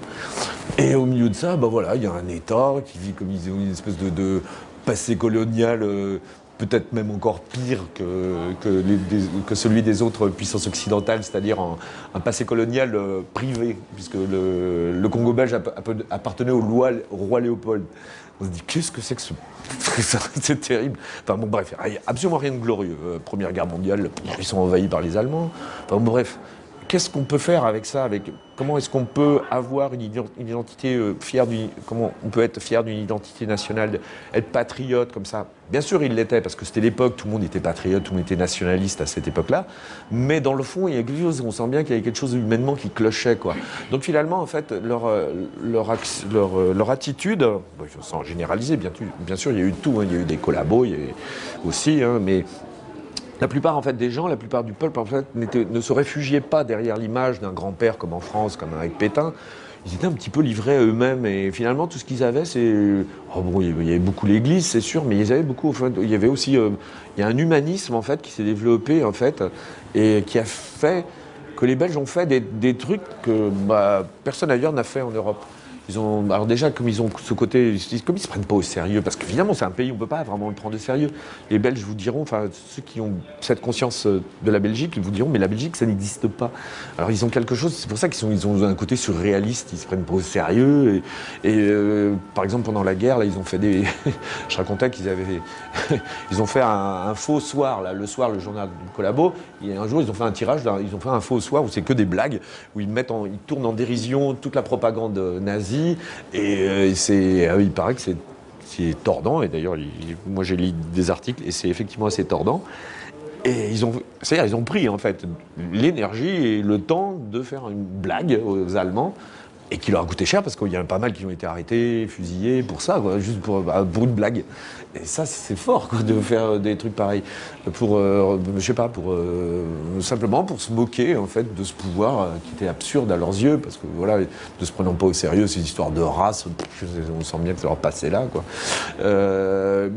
c'est aussi le pays où c'est le seul pays où il y a un, train qui partait pour Auschwitz qui a été arrêté quand même, un train vraiment de déporté ratio, qui a été arrêté par trois types avec un pistolet, trois types, une lumière rouge. Ils ont libéré deux wagons. Enfin, il y a 200 personnes qui, sont parties dans la nature. Il y en a 100 qui ont été reprises. Mais enfin bon. euh, ils ont, c'est le seul pays où ça s'est passé, quoi. Et pour ça, il faut avoir une conscience, vraiment une conscience de ce que veut dire en fait ce régime, de ce que veut dire cette déportation. euh, voilà, c'est encore une fois, c'est pas des prisonniers politiques qui ont été libérés, c'est des ratios. Et ça, euh, par exemple, en France, c'est pas, on prenait pas vraiment, on n'avait pas encore très bien compris en fait la dimension en fait criminelle en fait, enfin, ce que ça représentait en fait de déporter des femmes et des enfants et des vieillards et, donc voilà quoi. Et ça, c'est la Belgique. et c'est peut-être pour ça d'ailleurs que c'est le pays de la bande dessinée parce que c'est un, art euh, qui n'est pas pris au sérieux. donc, euh, donc euh, je sais pas. Et c'est là, il bah voilà, tout est en lien avec ce Spirou, avec son, avec sa candeur, euh, voilà, espèce de pays innocent et qui voit arriver le pire et qui se dit bon bah, va falloir rester humain quoi. Et symboliquement, ça marche très bien. Il en est aussi question dans ce que tu évoquais là, dans un autre, ça n'a rien à voir avec ce que tu viens de dire vraiment, mais dans ce Spirou l'espoir malgré tout, il y a, ce couple euh, qui fuit Kelfa et Félix, où Félix est peintre, et justement ça, à quel moment est-ce que tu t'es dit que tu allais l'intégrer parce que tu voulais parler de, ceux qui étaient euh, appelés les, artistes dégénérés euh, en Allemagne, c'était comment est-ce que ce couple s'est retrouvé ici dans, ton histoire avec Spirou et La question piège. non, non, en fait, c'est un, couple, c'est- très important. En fait, c'est en fait, même la clé en fait euh, de toute cette histoire. Mais bon, bah, parce que bah, c'est une façon aussi de faire découvrir euh, l'art euh, aux enfants, de savoir à quoi ça sert d'être peintre, parce que c'est quand même une question qu'on peut se poser, et surtout à cette époque. Et puis voilà quoi. Je pense qu'en fait, à travers un peintre artiste juif persécuté, c'est en fait à travers lui qu'on va comprendre ce que ce qu'est vraiment la Shoah. En fait, voilà. Et... Mais, mais je peux pas, mais je peux pas en dire plus. Mais justement, tu disais que toi, tu as déjà tout écrit. Oui. Euh, ça t'a pris combien de temps de travailler sur, euh, sur euh, ces différents albums? Et justement, est-ce que tu peux nous parler un petit peu de ta façon de travailler? Parce que je crois que toi, tu, tu n'écris pas avant de, le dessiner, c'est-à-dire que tout ce que tu as préparé, tout ce que tu as écrit pour l'instant de, de, ces différents albums, ceux qui vont suivre, Spirou, l'espoir malgré tout, tout est déjà plus ou moins découpé, dessiné. Voilà, comment est-ce que tu as travaillé pour, avec toutes ces infos que tu avais toi déjà, que tu as récupéré en plus sur la Belgique plus précisément, toutes les envies que tu avais, comment est-ce que tu as, finalement écrit euh, cette histoire dans son intégralité? Alors, alors déjà, ça m'a pris 4 ans à l'écrire. Puis c'est normal, c'est 4 années d'occupation, il fallait bien que je les vive. Donc, euh, euh, après, bah après, moi, j'ai une façon de travailler, c'est personnel, mais je trouve que c'est... Pour moi, c'est... Ah, comment dire? C'est ma définition de la bande dessinée, de l'écriture, ce que j'appelle l'écriture graphique. C'est-à-dire que quand en fait j'écris, bon là effectivement tout est écrit parce que je vois, je vois pas comment je me lance, je me lancerai au propre sans avoir fini mon histoire. C'est comme si en fait, euh, par exemple, je, ne savais pas taper à la machine et j'écrivais un roman. Il faut d'abord que je l'écrive entièrement avant de passer mon manuscrit à l'éditeur pour qu'il qu'il le tape. Euh, donc j'en suis à l'étape euh, où le, on va dire l'artiste, le créateur, celui qui a créé l'histoire, passe ça euh, au, gars qui. C'est un peu comme l'architecte qui. Maintenant, c'est l'entrepreneur. Moi, je suis l'entrepreneur. Là, en ce moment, je suis en train de construire l'histoire, enfin, dessiner l'histoire, en fait, la, passer au propre. Et alors, j'ai les plans de l'architecte, j'ai tout, quoi. Et je. Et je me dis, oh là là, c'est compliqué, là, qu'est-ce qu'il veut que je dessine? Enfin bon, bref. Mais en fait, parce que tout est écrit à la base, mais c'est écrit euh, donc dessiné, hein, parce que quand, je dis écrit, ça veut dire dessiner en même temps, parce que quand je parle d'écriture, c'est une écriture dessinée où quand j'imagine, tout vient en même temps. En fait, c'est comme un théâtre. Je me fais un petit film euh, dans ma tête. Je vois les scènes, je vois tous les personnages, et en fait, je, dois tous les jouer. Et au moment où je joue ces personnages, je les dessine très rapidement pour avoir l'essentiel, c'est-à-dire euh, les, attitudes des personnages, les expressions des personnages et les dialogues. Et tout ça, ça vient en même temps. Donc, on dessine très rapidement pour, euh, pour voir, pour mettre ça en forme, pour que ça vive. Quoi. Et, voilà, et, on écrit toute l'histoire comme ça. Donc tout est déjà découpé. Hein, et, quand on a fini, euh, voilà, c'est ça qui a pris 4 ans, qui est lisible. Hein, vous pourriez le lire, en fait, hein, mais c'est pas c'est juste pas édité. Ça peut pas s'éditer parce qu'il y a des gens qui comprennent pas ce genre de dessin parce que c'est il est un peu succinct, mais c'est lisible, hein, c'est vraiment lisible. Et, ensuite, bah voilà, je, passe au propre, euh, je, fais ce que, je racontais, le truc d'entrepreneur. en fait, je, mets au propre ma copie. Euh, moi, je, parle souvent, en fait, pour comprendre un petit peu le truc, ça rappelle. Euh, moi, ça me rappelle l'enfance quand je faisais une dissertation où euh, on avait des brouillons là partout, on avait fini notre dissertation, et puis, euh, et puis, voilà, c'était terminé. Mais, mais en fait, il fallait, tout, fallait tout recopier maintenant pour, pour, que ce soit euh, lisible par le prof. Ben là, c'est pareil, j'en suis à cette étape-là, mais avant, ben voilà, tout est fait. En fait, la, la partie vraiment créative, elle est finie. C'est ce qu'il faut comprendre en bande dessinée bande dessinée, c'est pas du dessin. Enfin, si, c'est du dessin parce que c'est de l'écriture graphique, mais, mais c'est pas le dessin qui est intéressant. C'est l'histoire, encore une fois. Parce que sans histoire, il n'y a pas de bande dessinée, simplement. C'est surtout ça qu'il faut comprendre. Puis après, bah voilà, c'est un mode d'expression. Euh. Mais là, on peut faire, en fait. C'est terrible parce que je pense que, j'en parle souvent, je pense que même le milieu professionnel n'a pas compris ce qu'était la bande dessinée parce que la, plupart des gens, en fait, parce que tout le monde a oublié ce qu'était le dessin, en fait. Et tout le monde pense que le.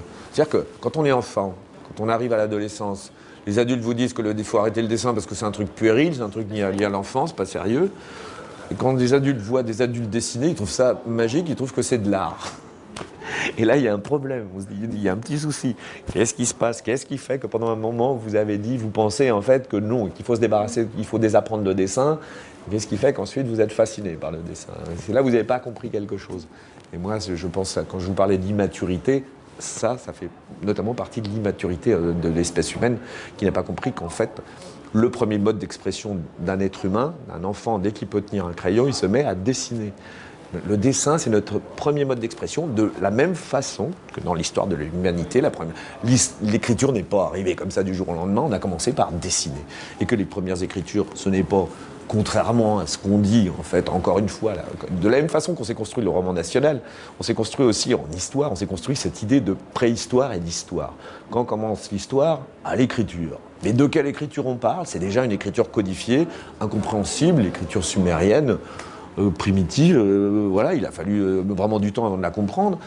Et avant, avant c'était quoi avant? Avant, c'est la préhistoire.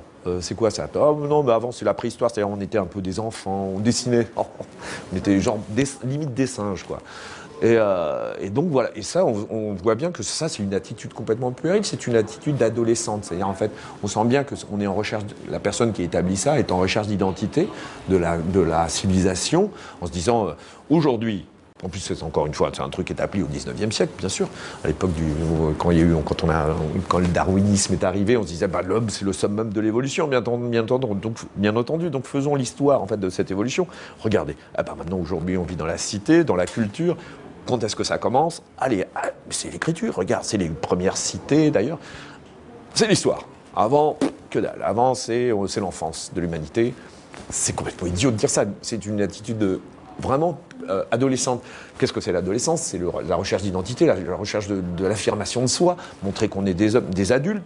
Donc en fait, c'est là où on renie complètement son enfance. On ne peut pas parler à un adolescent de son enfance. Il peut dire ah, c'était un gamin, c'est bon, maintenant je suis pas un gamin, maintenant je suis grand. Euh, je suis un homme et tout. Et c'est vraiment, et c'est ça le problème en fait.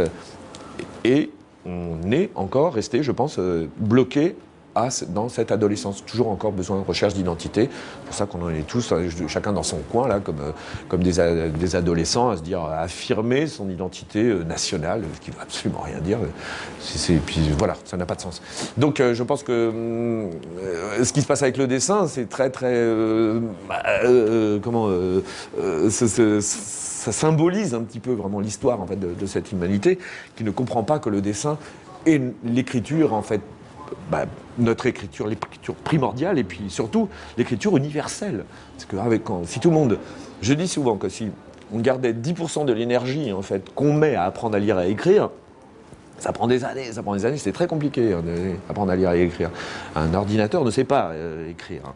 Eh ben, on garde 10% de cette énergie pour continuer à développer son dessin, tout le monde saurait dessiner au moins comme euh, les dessinateurs de bande dessinée euh, font. Enfin, ce sont des codes. C'est des codes comme l'écriture. Et à partir de là, bah, on aurait cette écriture en fait vraiment euh, universelle qui nous permettrait d'abord de communiquer avec tout le monde. Parce que moi, il m'est arrivé d'aller dans des pays où en fait euh, la seule façon de, pouvoir parler, c'est de prendre un, un, papier, de dessiner mais sommairement, hein, des, petites choses, et on communique, et les gens vous répondent avec des dessins, avec des petits dessins, et ça marche très très bien. Euh, voilà. Et puis, en plus, c'est pas incompatible avec l'écriture, c'est ça qu'il faut comprendre. Euh, c'est quand même lamentable. Et puis, de, se priver, en fait, d'un mode d'expression universel, qui en, qui, en plus, est naturel. C'est pas du piano, quoi. On n'est pas là à prendre le piano. Euh, on est, euh, dès qu'on sait tenir un morceau de charbon, une craie, euh, on dessine. Donc c'est tellement naturel qu'il ne faut pas, il faut pas désapprendre ça. Il faut être vraiment en fait ignorant et vraiment pour, se couper en fait d'un mode d'expression, mode d'expression essentiel. C'est pour ça que je, ne comprends pas ce monde en fait. parce que, voilà, encore une fois, je ne comprends pas qu'un adulte ne comprenne pas ça. Pour moi, c'est pas un adulte, c'est un ignorant faire des albums à destination de, la jeunesse, c'est aussi, en partie pour ça aussi, c'est de, transmettre ce goût du, de, l'histoire par le dessin. Bien sûr. Et de se dire que si, euh, enfant, on lit des albums de bande dessinée et qu'on prend plaisir et qu'on continue, bah, ce goût va rester aussi du, dessin et de l'écriture par le dessin. Absolument, bien sûr. moi, j'ai appris à, lire comme ça, j'ai appris à, à dessiner comme ça. C'est un tout. Et encore une fois, quand on comprend ça, enfin et puis en, plus, ça affûte une, sensibilité, je pense. Quand on arrive à. Je dis souvent, enfin, par exemple, euh, comment dire, par, des, par des dessins qui sont en fait symboliques. bon, je pense notamment à, celui que j'utilise, évidemment, facile. Euh, la ligne claire, enfin, le, côté où on a une tête avec deux petits points et juste des sourcils. Et juste à travers deux petits points et des sourcils, en fait, quand on, fait évoluer mais, d'un demi-millimètre, le regard ou l'expression, elle change, elle veut dire autre chose. Si on arrive en fait à décrypter avec juste ces éléments-là, en fait, ce que signifie euh, euh, un sentiment, euh, on, arrive à lire en fait un visage à travers deux petits points. Eh ben, c'est encore plus facile de lire un visage humain. On voit tout de suite de ce qui se passe, plus ou moins. Bon, voilà, ça c'est pour l'anecdote. Mais pour en revenir à, à ce que tu disais, c'est surtout en fait moi ce qui me paraît important aussi, c'est que à travers en fait le dessin, en fait, euh, faire comprendre en fait à des enfants en fait qu'avec le dessin on peut raconter des histoires et que même en fait euh, eux peuvent se raconter des histoires ju- juste avec des dessins. Ben voilà, on a déjà compris un petit peu. Et, encore une fois, on refait en fait toute l'histoire en fait de l'écriture, parce que ça aussi, ça c'est un scandale. Je trouve que quand on nous apprend l'écriture, tous ces, instits en fait qui nous ont appris l'écriture euh, en primaire, euh, ils, ils nous ont jamais appris parce qu'ils ne le savent pas eux-mêmes en fait d'où vient l'écriture et d'où viennent ces symboles, ces signes? Et je raconte souvent que moi quand j'ai découvert ça, je, trouve ça incroyable. Euh, notre écriture, notre alphabet à nous par exemple, euh, personne ne connaît l'histoire de notre alphabet. Alors que c'est un truc qui est lié au dessin, ce, ce sont des dessins. Vous voyez, quand on, moi je donne souvent l'exemple du A parce qu'il fascine les enfants. Mais le A, c'est quoi le A? Le A, en plus, c'est notre alphabet vient en, en plus de Phénicie, c'est-à-dire en Syrie, de la Syrie. C'est-à-dire qu'en fait, tous les réfugiés là qui arrivent, les gens se disent Oh, d'où ils viennent ceux-là? C'est quoi cette culture? C'est pas notre culture, mais si c'est la vôtre. Tout ce que vous écrivez grâce à, à, eux. Ça vient de là, l'écriture phénicienne. C'est notre écriture à nous. Quand on dessine un A, c'est quoi cela C'est pas, pas, un- c'est pas une espèce de tour Eiffel. C'est- c'est- il faut le retourner. En fait, c'est une tête de taureau. Les pattes du A, c'est les cornes du taureau. Et ça vient de A parce que, parce que ça vient de Alep. C'est la première syllabe de Alep. C'est pas alpha. Alpha, c'est grec. Mais alpha vient de Alep, en, Syrie- en, en Phénicie, donc en Syrie aujourd'hui. Et, Alep, ça voulait dire, en phénicien, ça voulait dire taureau. C'était leur dieu. Et donc, à partir de là, c'est le symbole du taureau. C'est juste une tête de taureau. Eh ben, apprenons ça. Apprenons aux enfants, au lieu de dessiner des A et faire des lignes de A bêtement, dessiner des têtes de taureau à l'envers. Ce serait beaucoup plus simple. Et, là, on ferait le lien entre le dessin et l'écriture. Et c'est notre histoire. C'est l'histoire de l'humanité. Tu dis ça, on l'apprend pas du tout à l'école. C'est vrai, du coup, toi, comment est-ce que tu, l'as appris et comment est-ce que tu n'as pas perdu? Euh, Tu dis qu'on on dit souvent à un moment, euh, on arrête de dessiner entre l'enfance et l'âge adulte. Comment est-ce que tu as continué C'est justement parce que tu lisais des Spirou de, de Franquin, de Tintin, des, des, des albums qui, te donnaient envie toi aussi de raconter tes, tes histoires par le dessin. Comment est-ce que c'est devenu ton langage naturel Ben, c'est encore une fois, c'est en, en, me souvenant, en faisant, l'analyse en fait de, ben, pas de, de mon enfance, euh, en voyant les gens qui m'ont sensibilisé aussi à la bande dessinée. Je voyais qu'en fait, euh, les gens qui me sensibilisaient à la bande dessinée, c'était pas des gens du tout idiots. C'était vraiment des gens en fait qui étaient euh, bah, socialement, bah, voilà quoi, des, gens qui avaient des responsabilités. Alors c'est là où déjà on comprend, on se dit ah ben c'est pas si idiot que ça, la bande dessinée, qui, qui nous encourageait, qui nous encourageait les enfants à, lire en fait ces bandes dessinées là. alors il y avait déjà ça, où on se disait euh, ah mais c'est pris au sérieux quand même en fait. euh, voilà, euh, et peu à peu c'est toujours pareil, c'est en, me questionnant sur euh, la condition humaine, quoi. Et au bout d'un moment, on se dit, en cherchant cette absurdité, et, et au bout d'un moment, je sais pas, je, je l'ai relié au dessin parce que parce que je me suis toujours intéressé, euh, encore une fois, à l'histoire, à l'histoire de l'Antiquité, à l'histoire de l'écriture. Euh, moi, Champollion, quand j'étais gamin, je me disais, c'est génial, euh, parce qu'on aime toujours les énigmes quand on est enfant, on, veut découvrir des trésors, et on se dit, mais, cette écriture, mais, mais je, me suis dit, une fois, il y avait, quoi Une fois, en allant dans une grotte, j'étais enfant, et je me disais, mais ça raconte quelque chose. Euh, je, voyais les dessins, je me disais, mais ça raconte quelque chose. Moi, ça me rappelait en fait les dessins que je faisais quand j'étais enfant. Je faisais des petites, je, jouais euh, aux petits soldats, là, je dessinais des soldats, je faisais des batailles, et finalement, je racontais une bataille en fait dans, ma page, et j'avais l'impression qu'il y avait la même chose quand il y avait des scènes de chasse. Et je me disais, mais, ça parle quoi. C'est, pas fait pour décorer, c'est fait pour raconter quelque chose. Et, et c'est là où en fait, je pense qu'il faut être, faut avoir en fait. euh, une âme, garder son âme d'enfant pour comprendre vraiment en fait euh, l'évolution de, l'espèce humaine. Je dis que souvent que être adulte c'est pas très compliqué, c'est renouer avec son enfance. Tant qu'on n'a pas renoué avec son enfance, on reste adolescent et on peut rester adolescent bloqué toute sa vie, hein, c'est le problème. Mais voilà, je pense qu'il y a quelque chose dans l'en- dans- dans l'enfance, il y a, quelque chose de, de tellement pas formaté et de tellement curieux dans l'enfance en fait je sais pas, quoi, qu'il faut aller, il faut aller chercher de ce côté-là, quoi. Moi, j'ai grandi avec des, avec des adultes, hein, ce que j'appelle des adultes, vraiment. Je les appelle des adultes parce qu'ils me parlaient normalement. Enfin, je ne parle pas de mes parents, hein, je parle euh, pas forcément de mes parents, je parle des gens que j'ai rencontrés. Il y avait deux, moi, quand j'étais enfant, il y avait deux sortes de grands. Il y avait ceux qui me parlaient en fait comme un débile, qui me disaient eh, Mon petit, je vais te dire alors que tu moi. Et je me disais mais pourquoi il me parle comme ça? Et, ceux qui me parlaient euh, normalement. Et, même si je ne comprenais pas tout, je, ça m'était égal parce que j'étais pris en considération. Et, mais après, euh, je pouvais rentrer chez moi, je, me souviens de certains mots que je ne comprenais pas, et j'allais le voir dans le dictionnaire, j'essayais de comprendre ce qu'on m'avait dit. Mais, en tout cas, je me disais euh, cette personne, elle, m'a parlé normalement, quoi. C'est bien, j'ai l'impression de grandir. Et ça, c'était, ça fait partie d'un tout, quoi.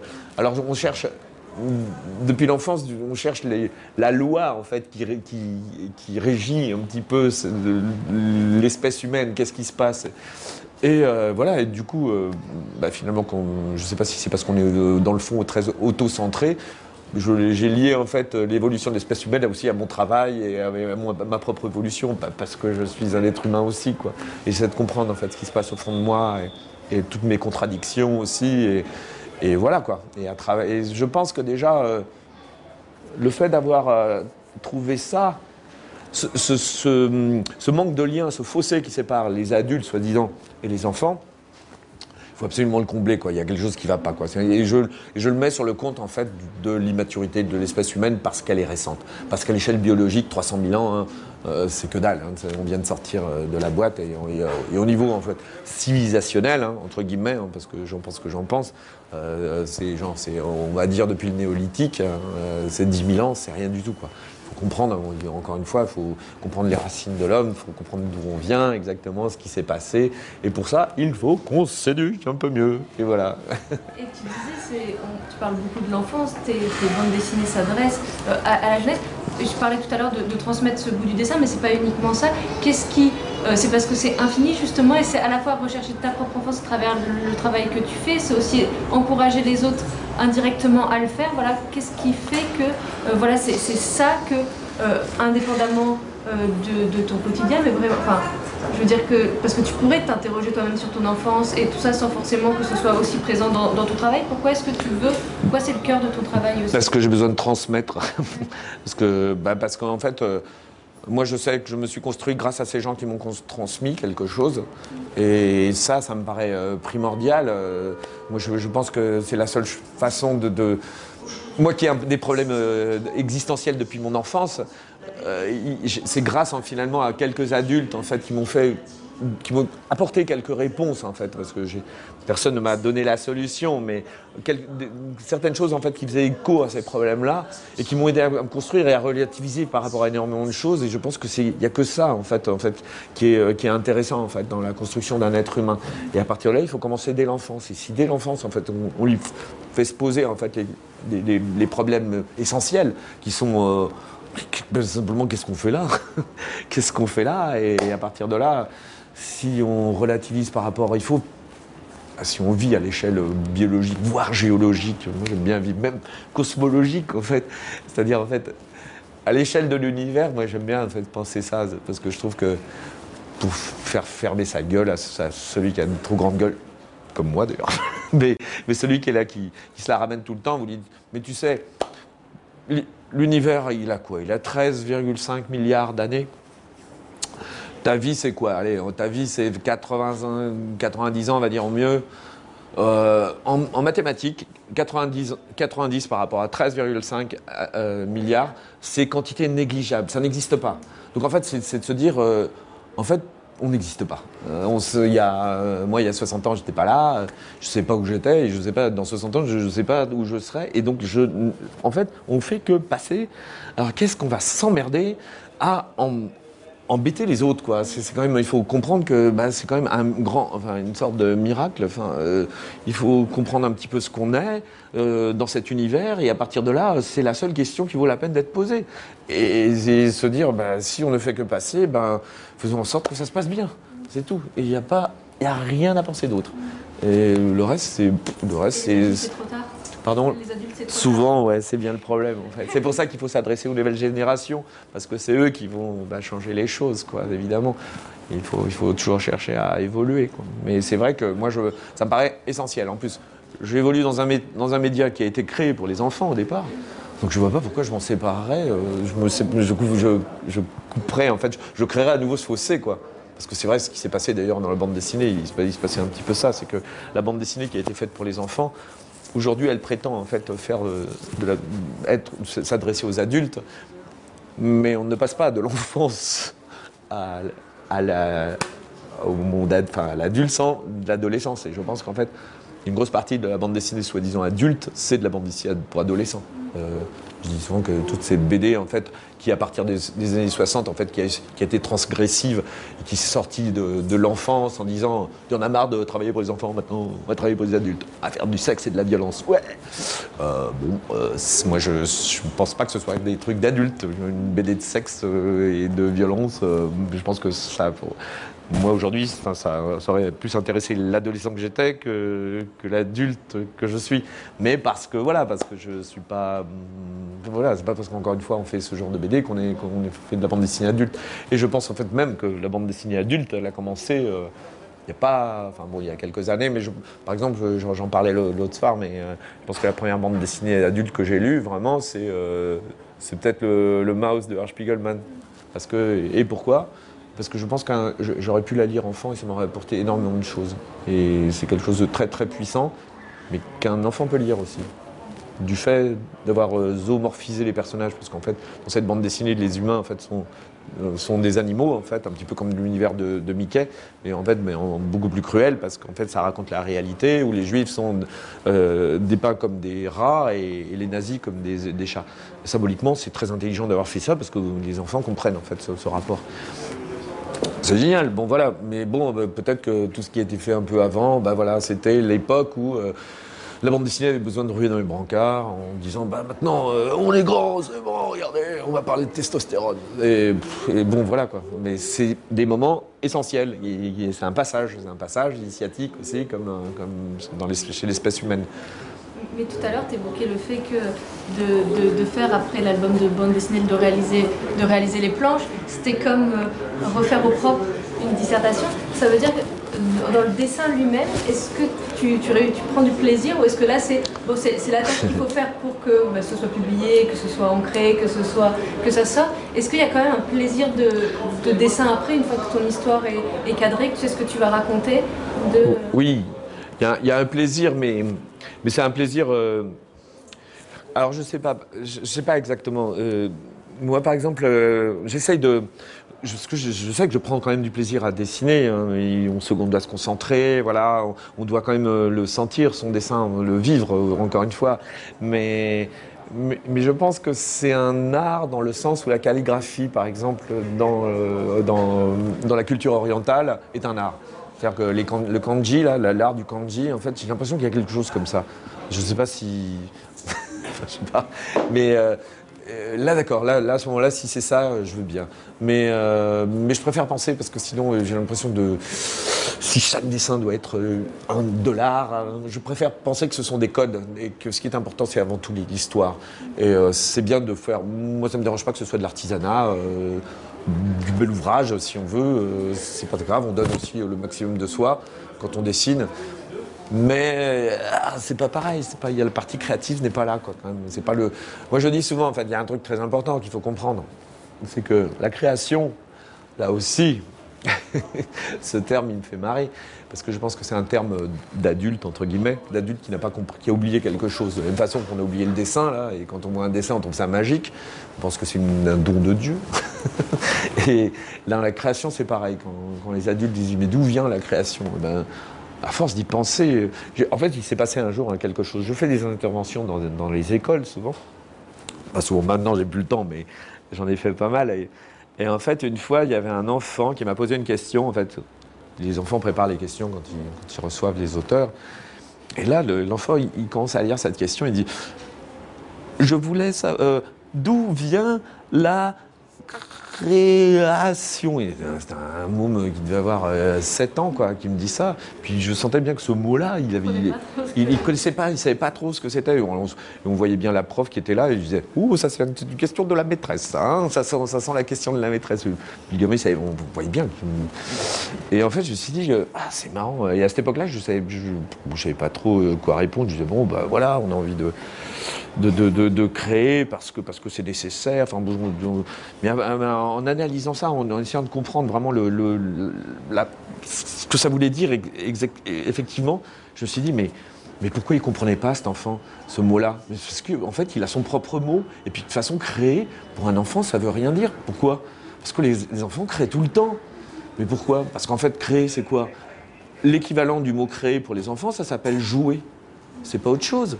Et que moi, je m'aperçois que quand je crée, je joue, je m'amuse dans ma tête, je m'amuse avec mes personnages, comme crée mon petit théâtre. Je suis, comme quand j'étais gamin, avec mes, bonhommes, mes soldats, mes, mes, mes Playmobil ou n'importe quoi.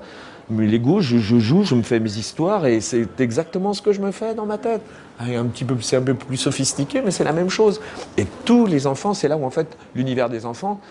Quand un enfant en fait joue, c'est là où en fait il a jamais été, il sera jamais plus aussi imaginatif qu'à cette époque-là. Et après, évidemment, encore une fois, on arrive, on arrive au collège et on lui dit maintenant c'est fini de jouer, terminé, maintenant tu vas te consacrer en fait.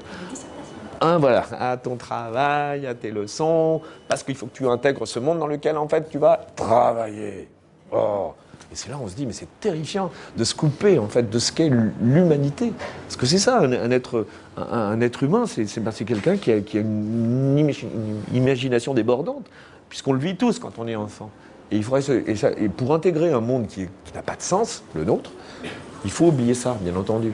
Il faut devenir des espèces de, bêtes de somme, quoi, en, quelque sorte.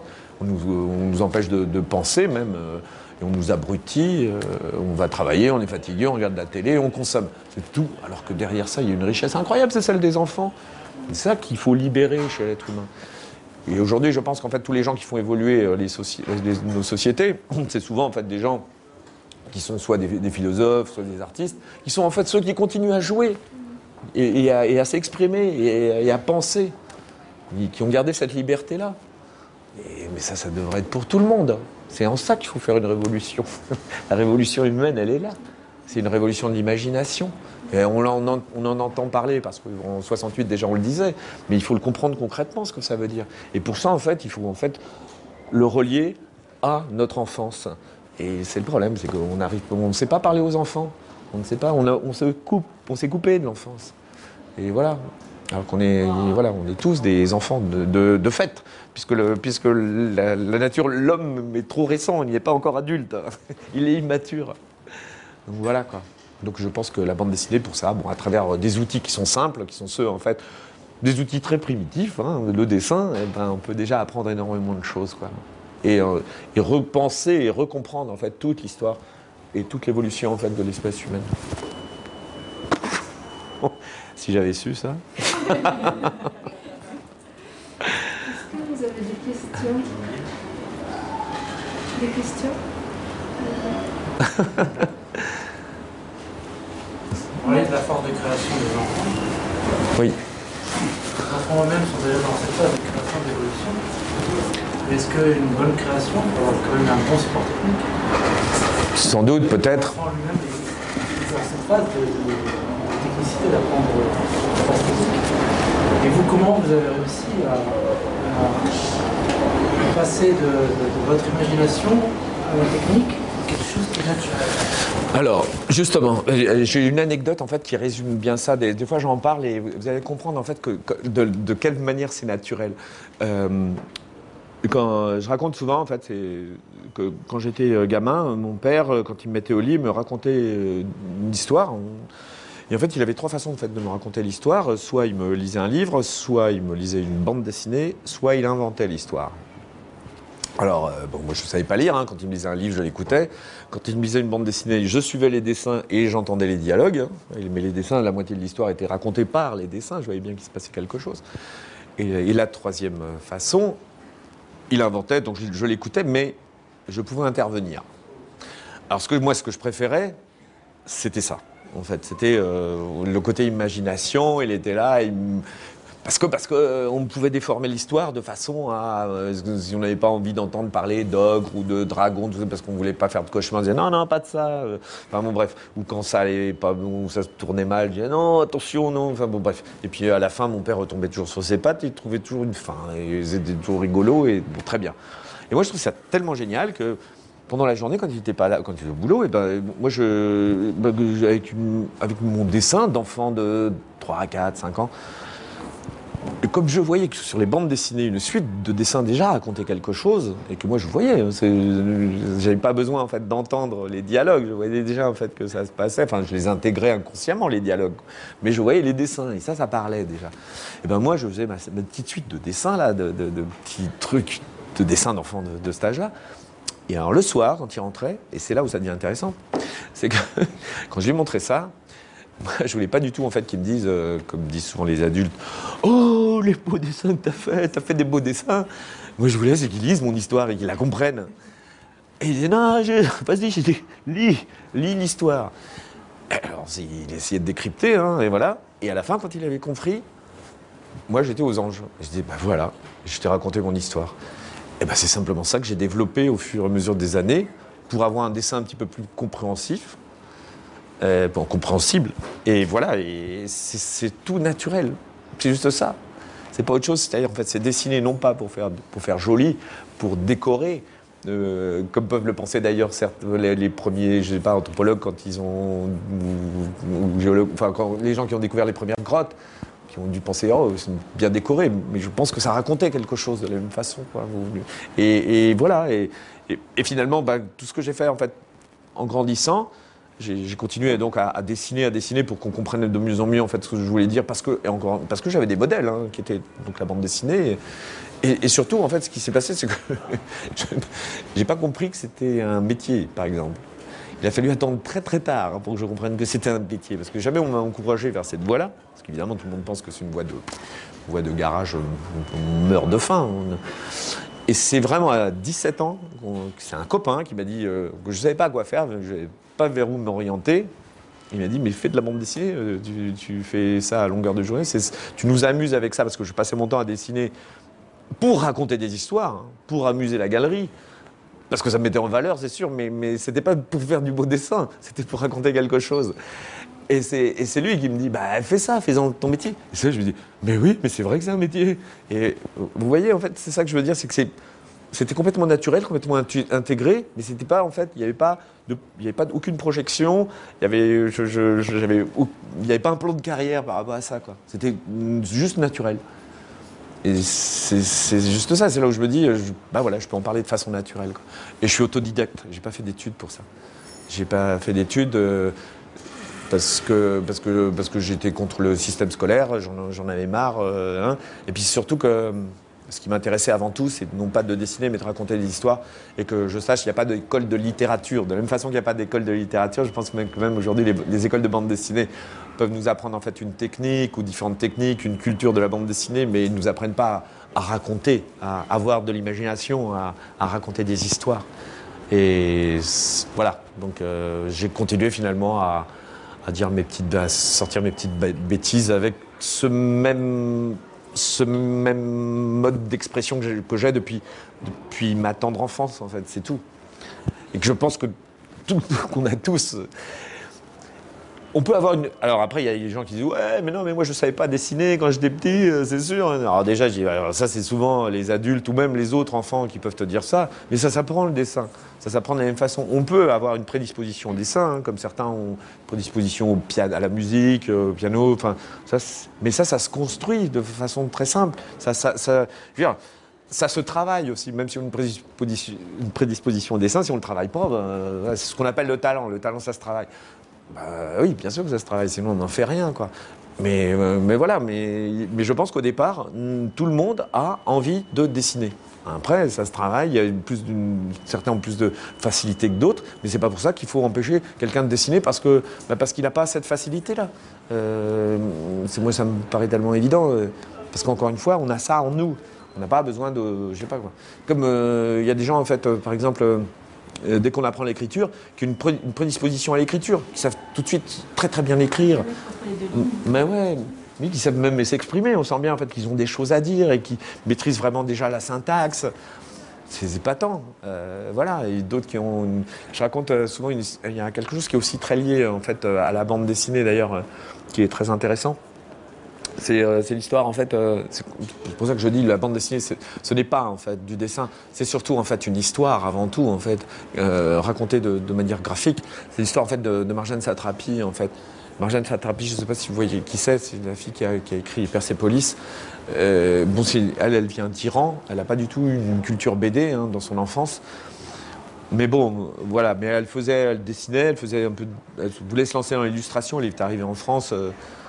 Et moi, je l'ai connue à ce moment-là, et, avec, des, copains, on lui a dit, on la voyait, c'était une copine, quoi. Et elle nous parlait tout le temps de sa vie, elle nous racontait tout le temps ce qui lui était arrivé. on, on trouvait ça tellement fascinant qu'on lui disait, mais il faut que tu le racontes d'une manière ou d'une autre. Et nous, bah, nous, comme on était des auteurs de bande dessinée, on dit bah, raconte ça avec de la bande dessinée. Et elle me disait mais je sais pas, moi, la bande dessinée, je sais pas, j'ai pas, encore une fois, c'est pas ma culture, je m'en fous. Moi, je lui dis, la bande dessinée, il faut que tu comprennes que c'est un langage. Et alors là, et parce qu'en fait, cette fille, elle a une si elle a une prédisposition, c'est pas au dessin, mais en fait, c'est au langage. C'est-à-dire, en fait, c'est une polyglotte, c'est une nana, c'est une personne qui, je sais pas, vous en connaissez peut-être autour de vous, qui, qui savent 8, 10 langues, et qui apprennent une langue très facilement. Et ça, c'est des gens qui ont une, euh, pas, une structure euh, cérébrale, euh, qui, qui leur, font, ils comprennent très très bien comment fonctionne une langue, ils la scannent la langue, ils, comprennent le fonctionnement d'une langue, euh, justement la syntaxe d'une langue, comment ça fonctionne, euh, la logique de cette langue. Et tout de suite, en rien de temps, ils apprennent la langue. Quand elle a entendu que la BD c'est un langage, tout de suite, et là, mais il a fallu, mais en rien de temps, en lui apprenant les bases euh, de cette écriture, de cette façon de s'exprimer, en fait, à travers des dessins, mais elle a appris en, rien de temps, quoi. Elle a appris en, trois mois, elle a, fait son Persepolis, euh, voilà, quoi. Alors que c'était quelqu'un. Qui. Et qu'est-ce qu'elle a utilisé comme dessin? Son outil, donc, pour dessiner. Bah, c'est pas basé du tout sur le dessin, en fait, qu'il y avait autour d'elle. Elle connaissait pas très bien les gens, ni la bande dessinée en France, ni ailleurs. Donc, en fait, finalement, si vous regardez bien son dessin, en fait, elle a un dessin, qui En fait, sa base, c'est la miniature orientale.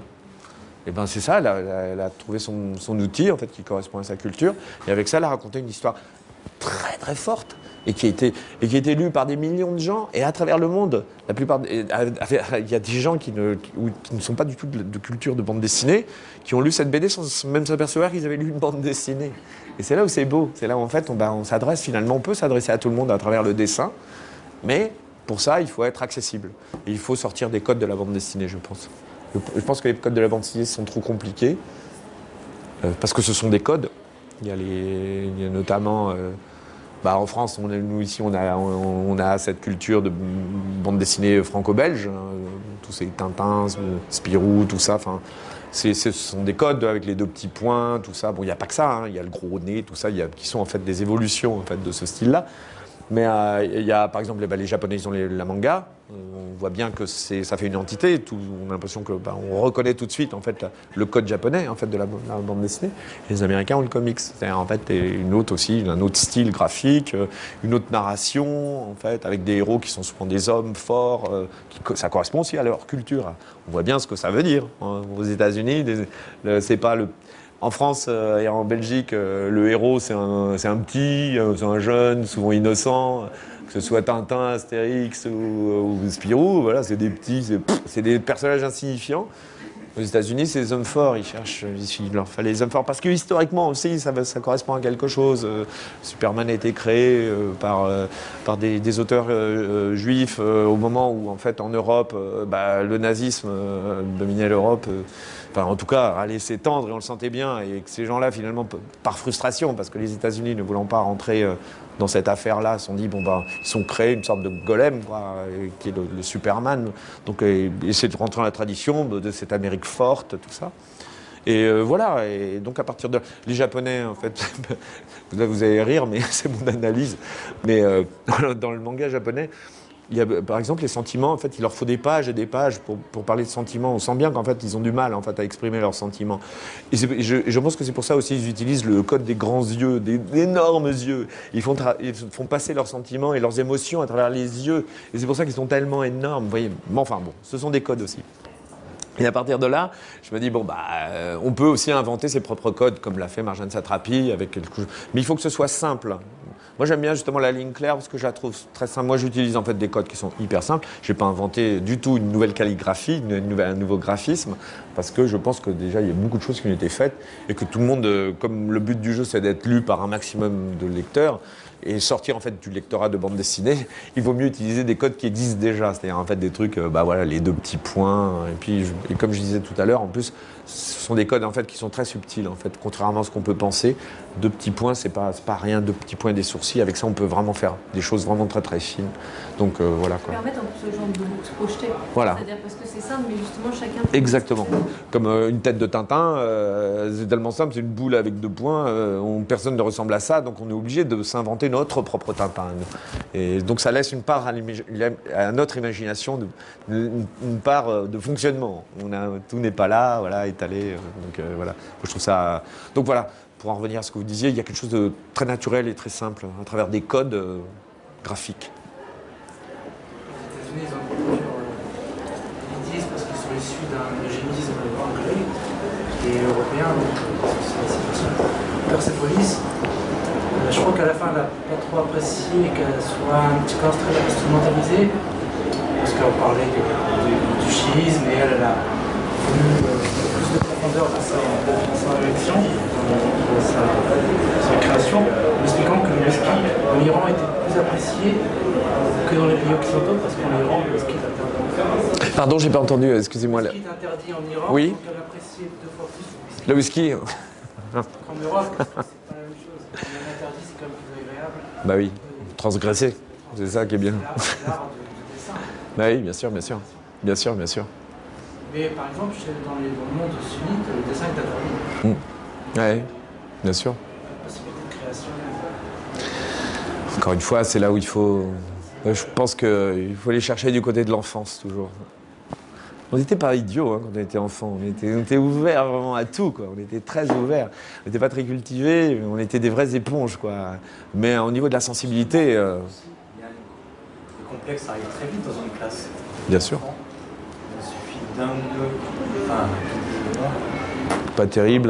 Non, au contraire, d'un ou deux qui est très, très bon, et ça suffit. La Et ça calme tout le monde. Alors, ce qui se passe, ça, calme. avec la musique. Ouais, C'est vrai. c'est vrai, c'est vrai. On va essayer de s'approcher un peu. Là, terminé, il y en a un qui fait le boulot. Ouais, non, c'est vrai, c'est vrai. Mais moi, je, moi- mais par contre, moi, je me souviens d'un truc de mon enfance, c'est que quand, euh, quand on me disait, oh là là, tu dessines bien, parce que j'avais cette prédisposition au dessin là, dont je parlais, mais je pense pas que j'ai toujours voulu développer ça depuis longtemps. Mais enfin bon, euh, je veux pas me justifier. Mais euh, quand je quand je dessinais, qu'on me disait, oh là là, tu dessines bien, ce que je comprenais pas, c'est pourquoi les autres dessinaient pas comme ça. C'est ça que je comprenais pas. Je disais, mais quoi? Mais voilà, mais c'est simple, c'est pas très compliqué.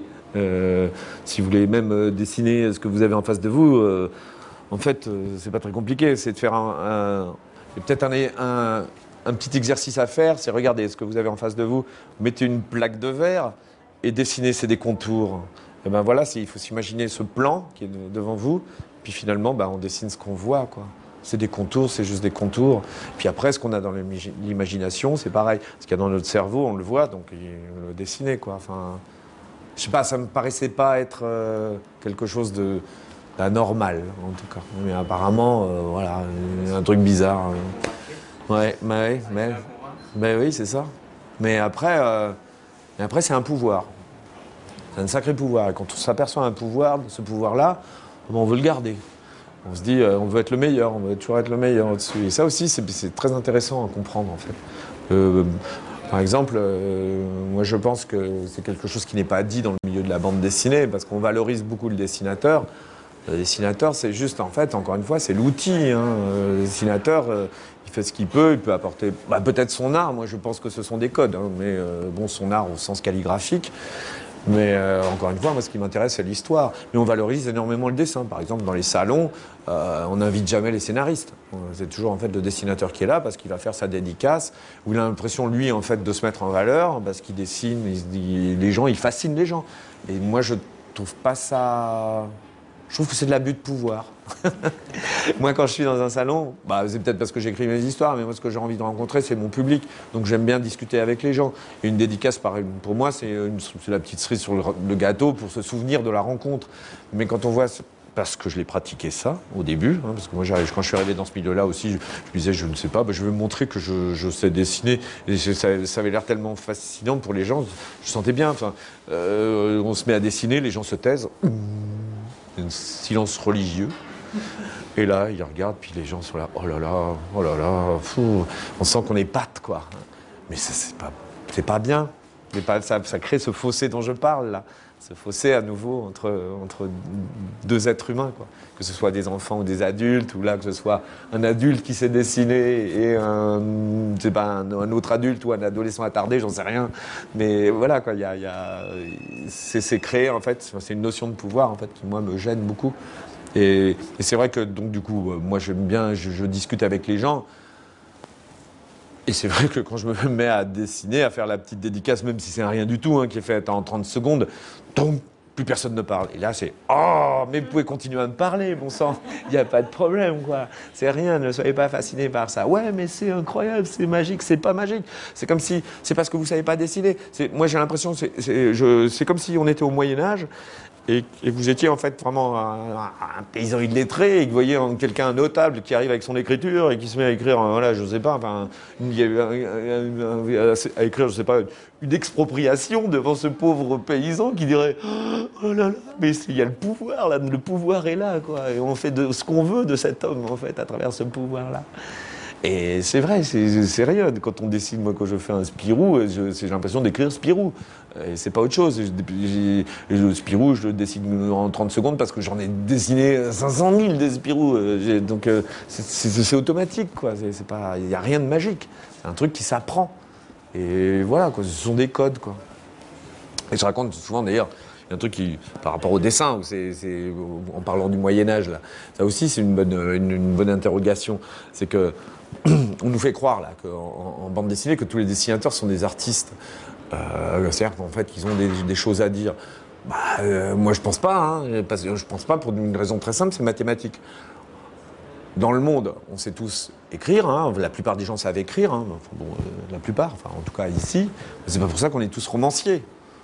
On est bien d'accord. La proportion en fait de gens qui s'expriment à travers l'écriture par rapport au nombre de gens qui savent écrire est vraiment infime. Eh ben, pour le dessin, c'est pareil. Euh, on va pas me faire croire en fait que 5 000 ou 10 000 personnes en fait qui s'expriment, enfin qui dessinent de par le monde, sont des auteurs. Parce que au Moyen Âge, il n'y avait pas beaucoup de gens qui savaient écrire. Ben, des auteurs du Moyen Âge, euh, trouvez-moi. hein.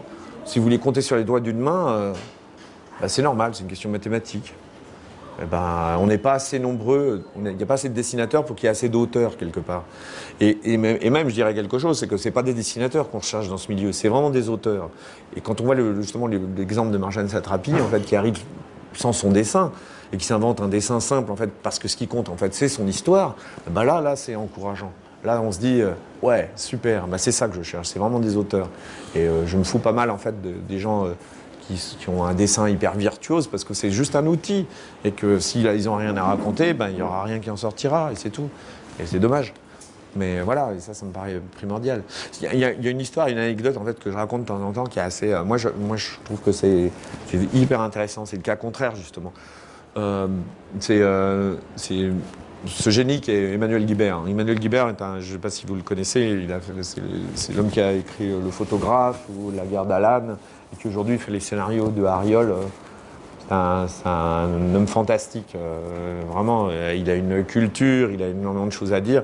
Mais quand il a commencé, en fait, il a péché par orgueil, parce qu'il avait, il avait encore quelqu'un qui avait une prédisposition au dessin, mais qui dessinait parfaitement bien à l'âge de, bah, dans son adolescence. Quoi. Il, avait déjà un dessin parfait, enfin parfait, il était un peu maniéré, enfin, peu importe.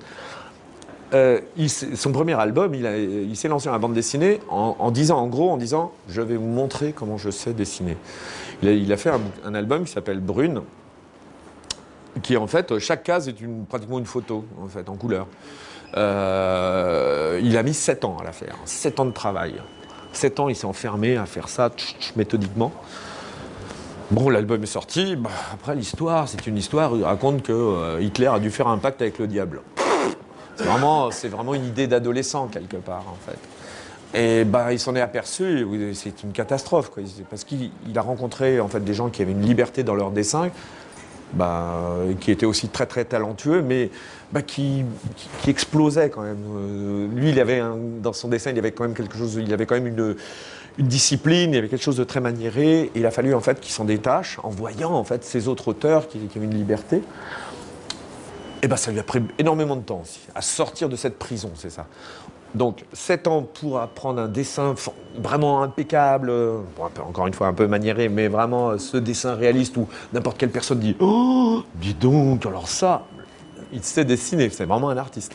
Et après, ça lui a pris pratiquement 7 ans aussi pour se libérer totalement de ce dessin, de cette prison.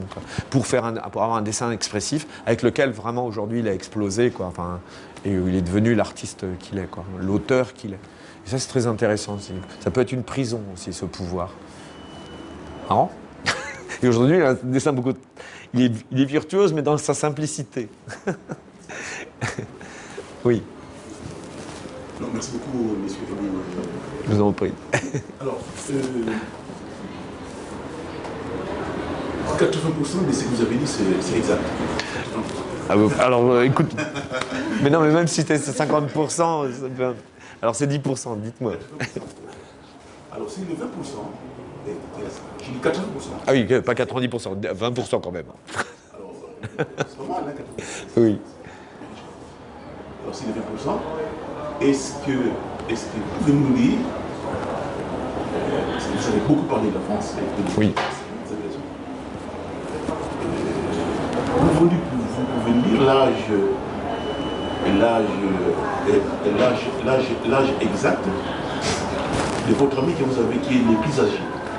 De mon ami le plus âgé L'âge exact de mon ami le plus âgé Euh, 95 ans. Ça Alors, c'est exact. C'est- Ça marche alors? Et c'est quelqu'un qui est. Non, bien, c'est tout. Non, Et en plus, mais c'est vraiment. c'est tout. Non, non, non, mais je veux, dire- je, je veux dire que c'est quelqu'un en fait qui est encore en rapport avec son enfance. C'est tout. Ah oui, non, mais euh, vous voyez, c'est très important de penser. Son rapport à l'enfance, en fait, c'est pas par sénilité. C'est quelqu'un qui a encore vraiment toute sa tête et qui a toujours été euh, en, relation avec, euh, avec son enfance. Et je pense que c'est pour ça qu'elle tient le coup encore et qu'elle réfléchit encore à, cet âge-là. Il y a un truc comme ça que je trouve très beau en fait dans, sa façon de penser et d'être, qui fait que bah, ça reste un être euh, lumineux et brillant à 95 ans. Alors que ma mère, par exemple, qui n'a jamais voulu écouter qui que ce soit, et qui a 94 ans, elle s'est enfermée dans, dans son monde et, pff, et voilà, il n'y a pas de communication. Quoi. Ah bon, voilà. Est-ce qu'il y a une autre question? Merci beaucoup. Ben, merci, merci à vous. merci.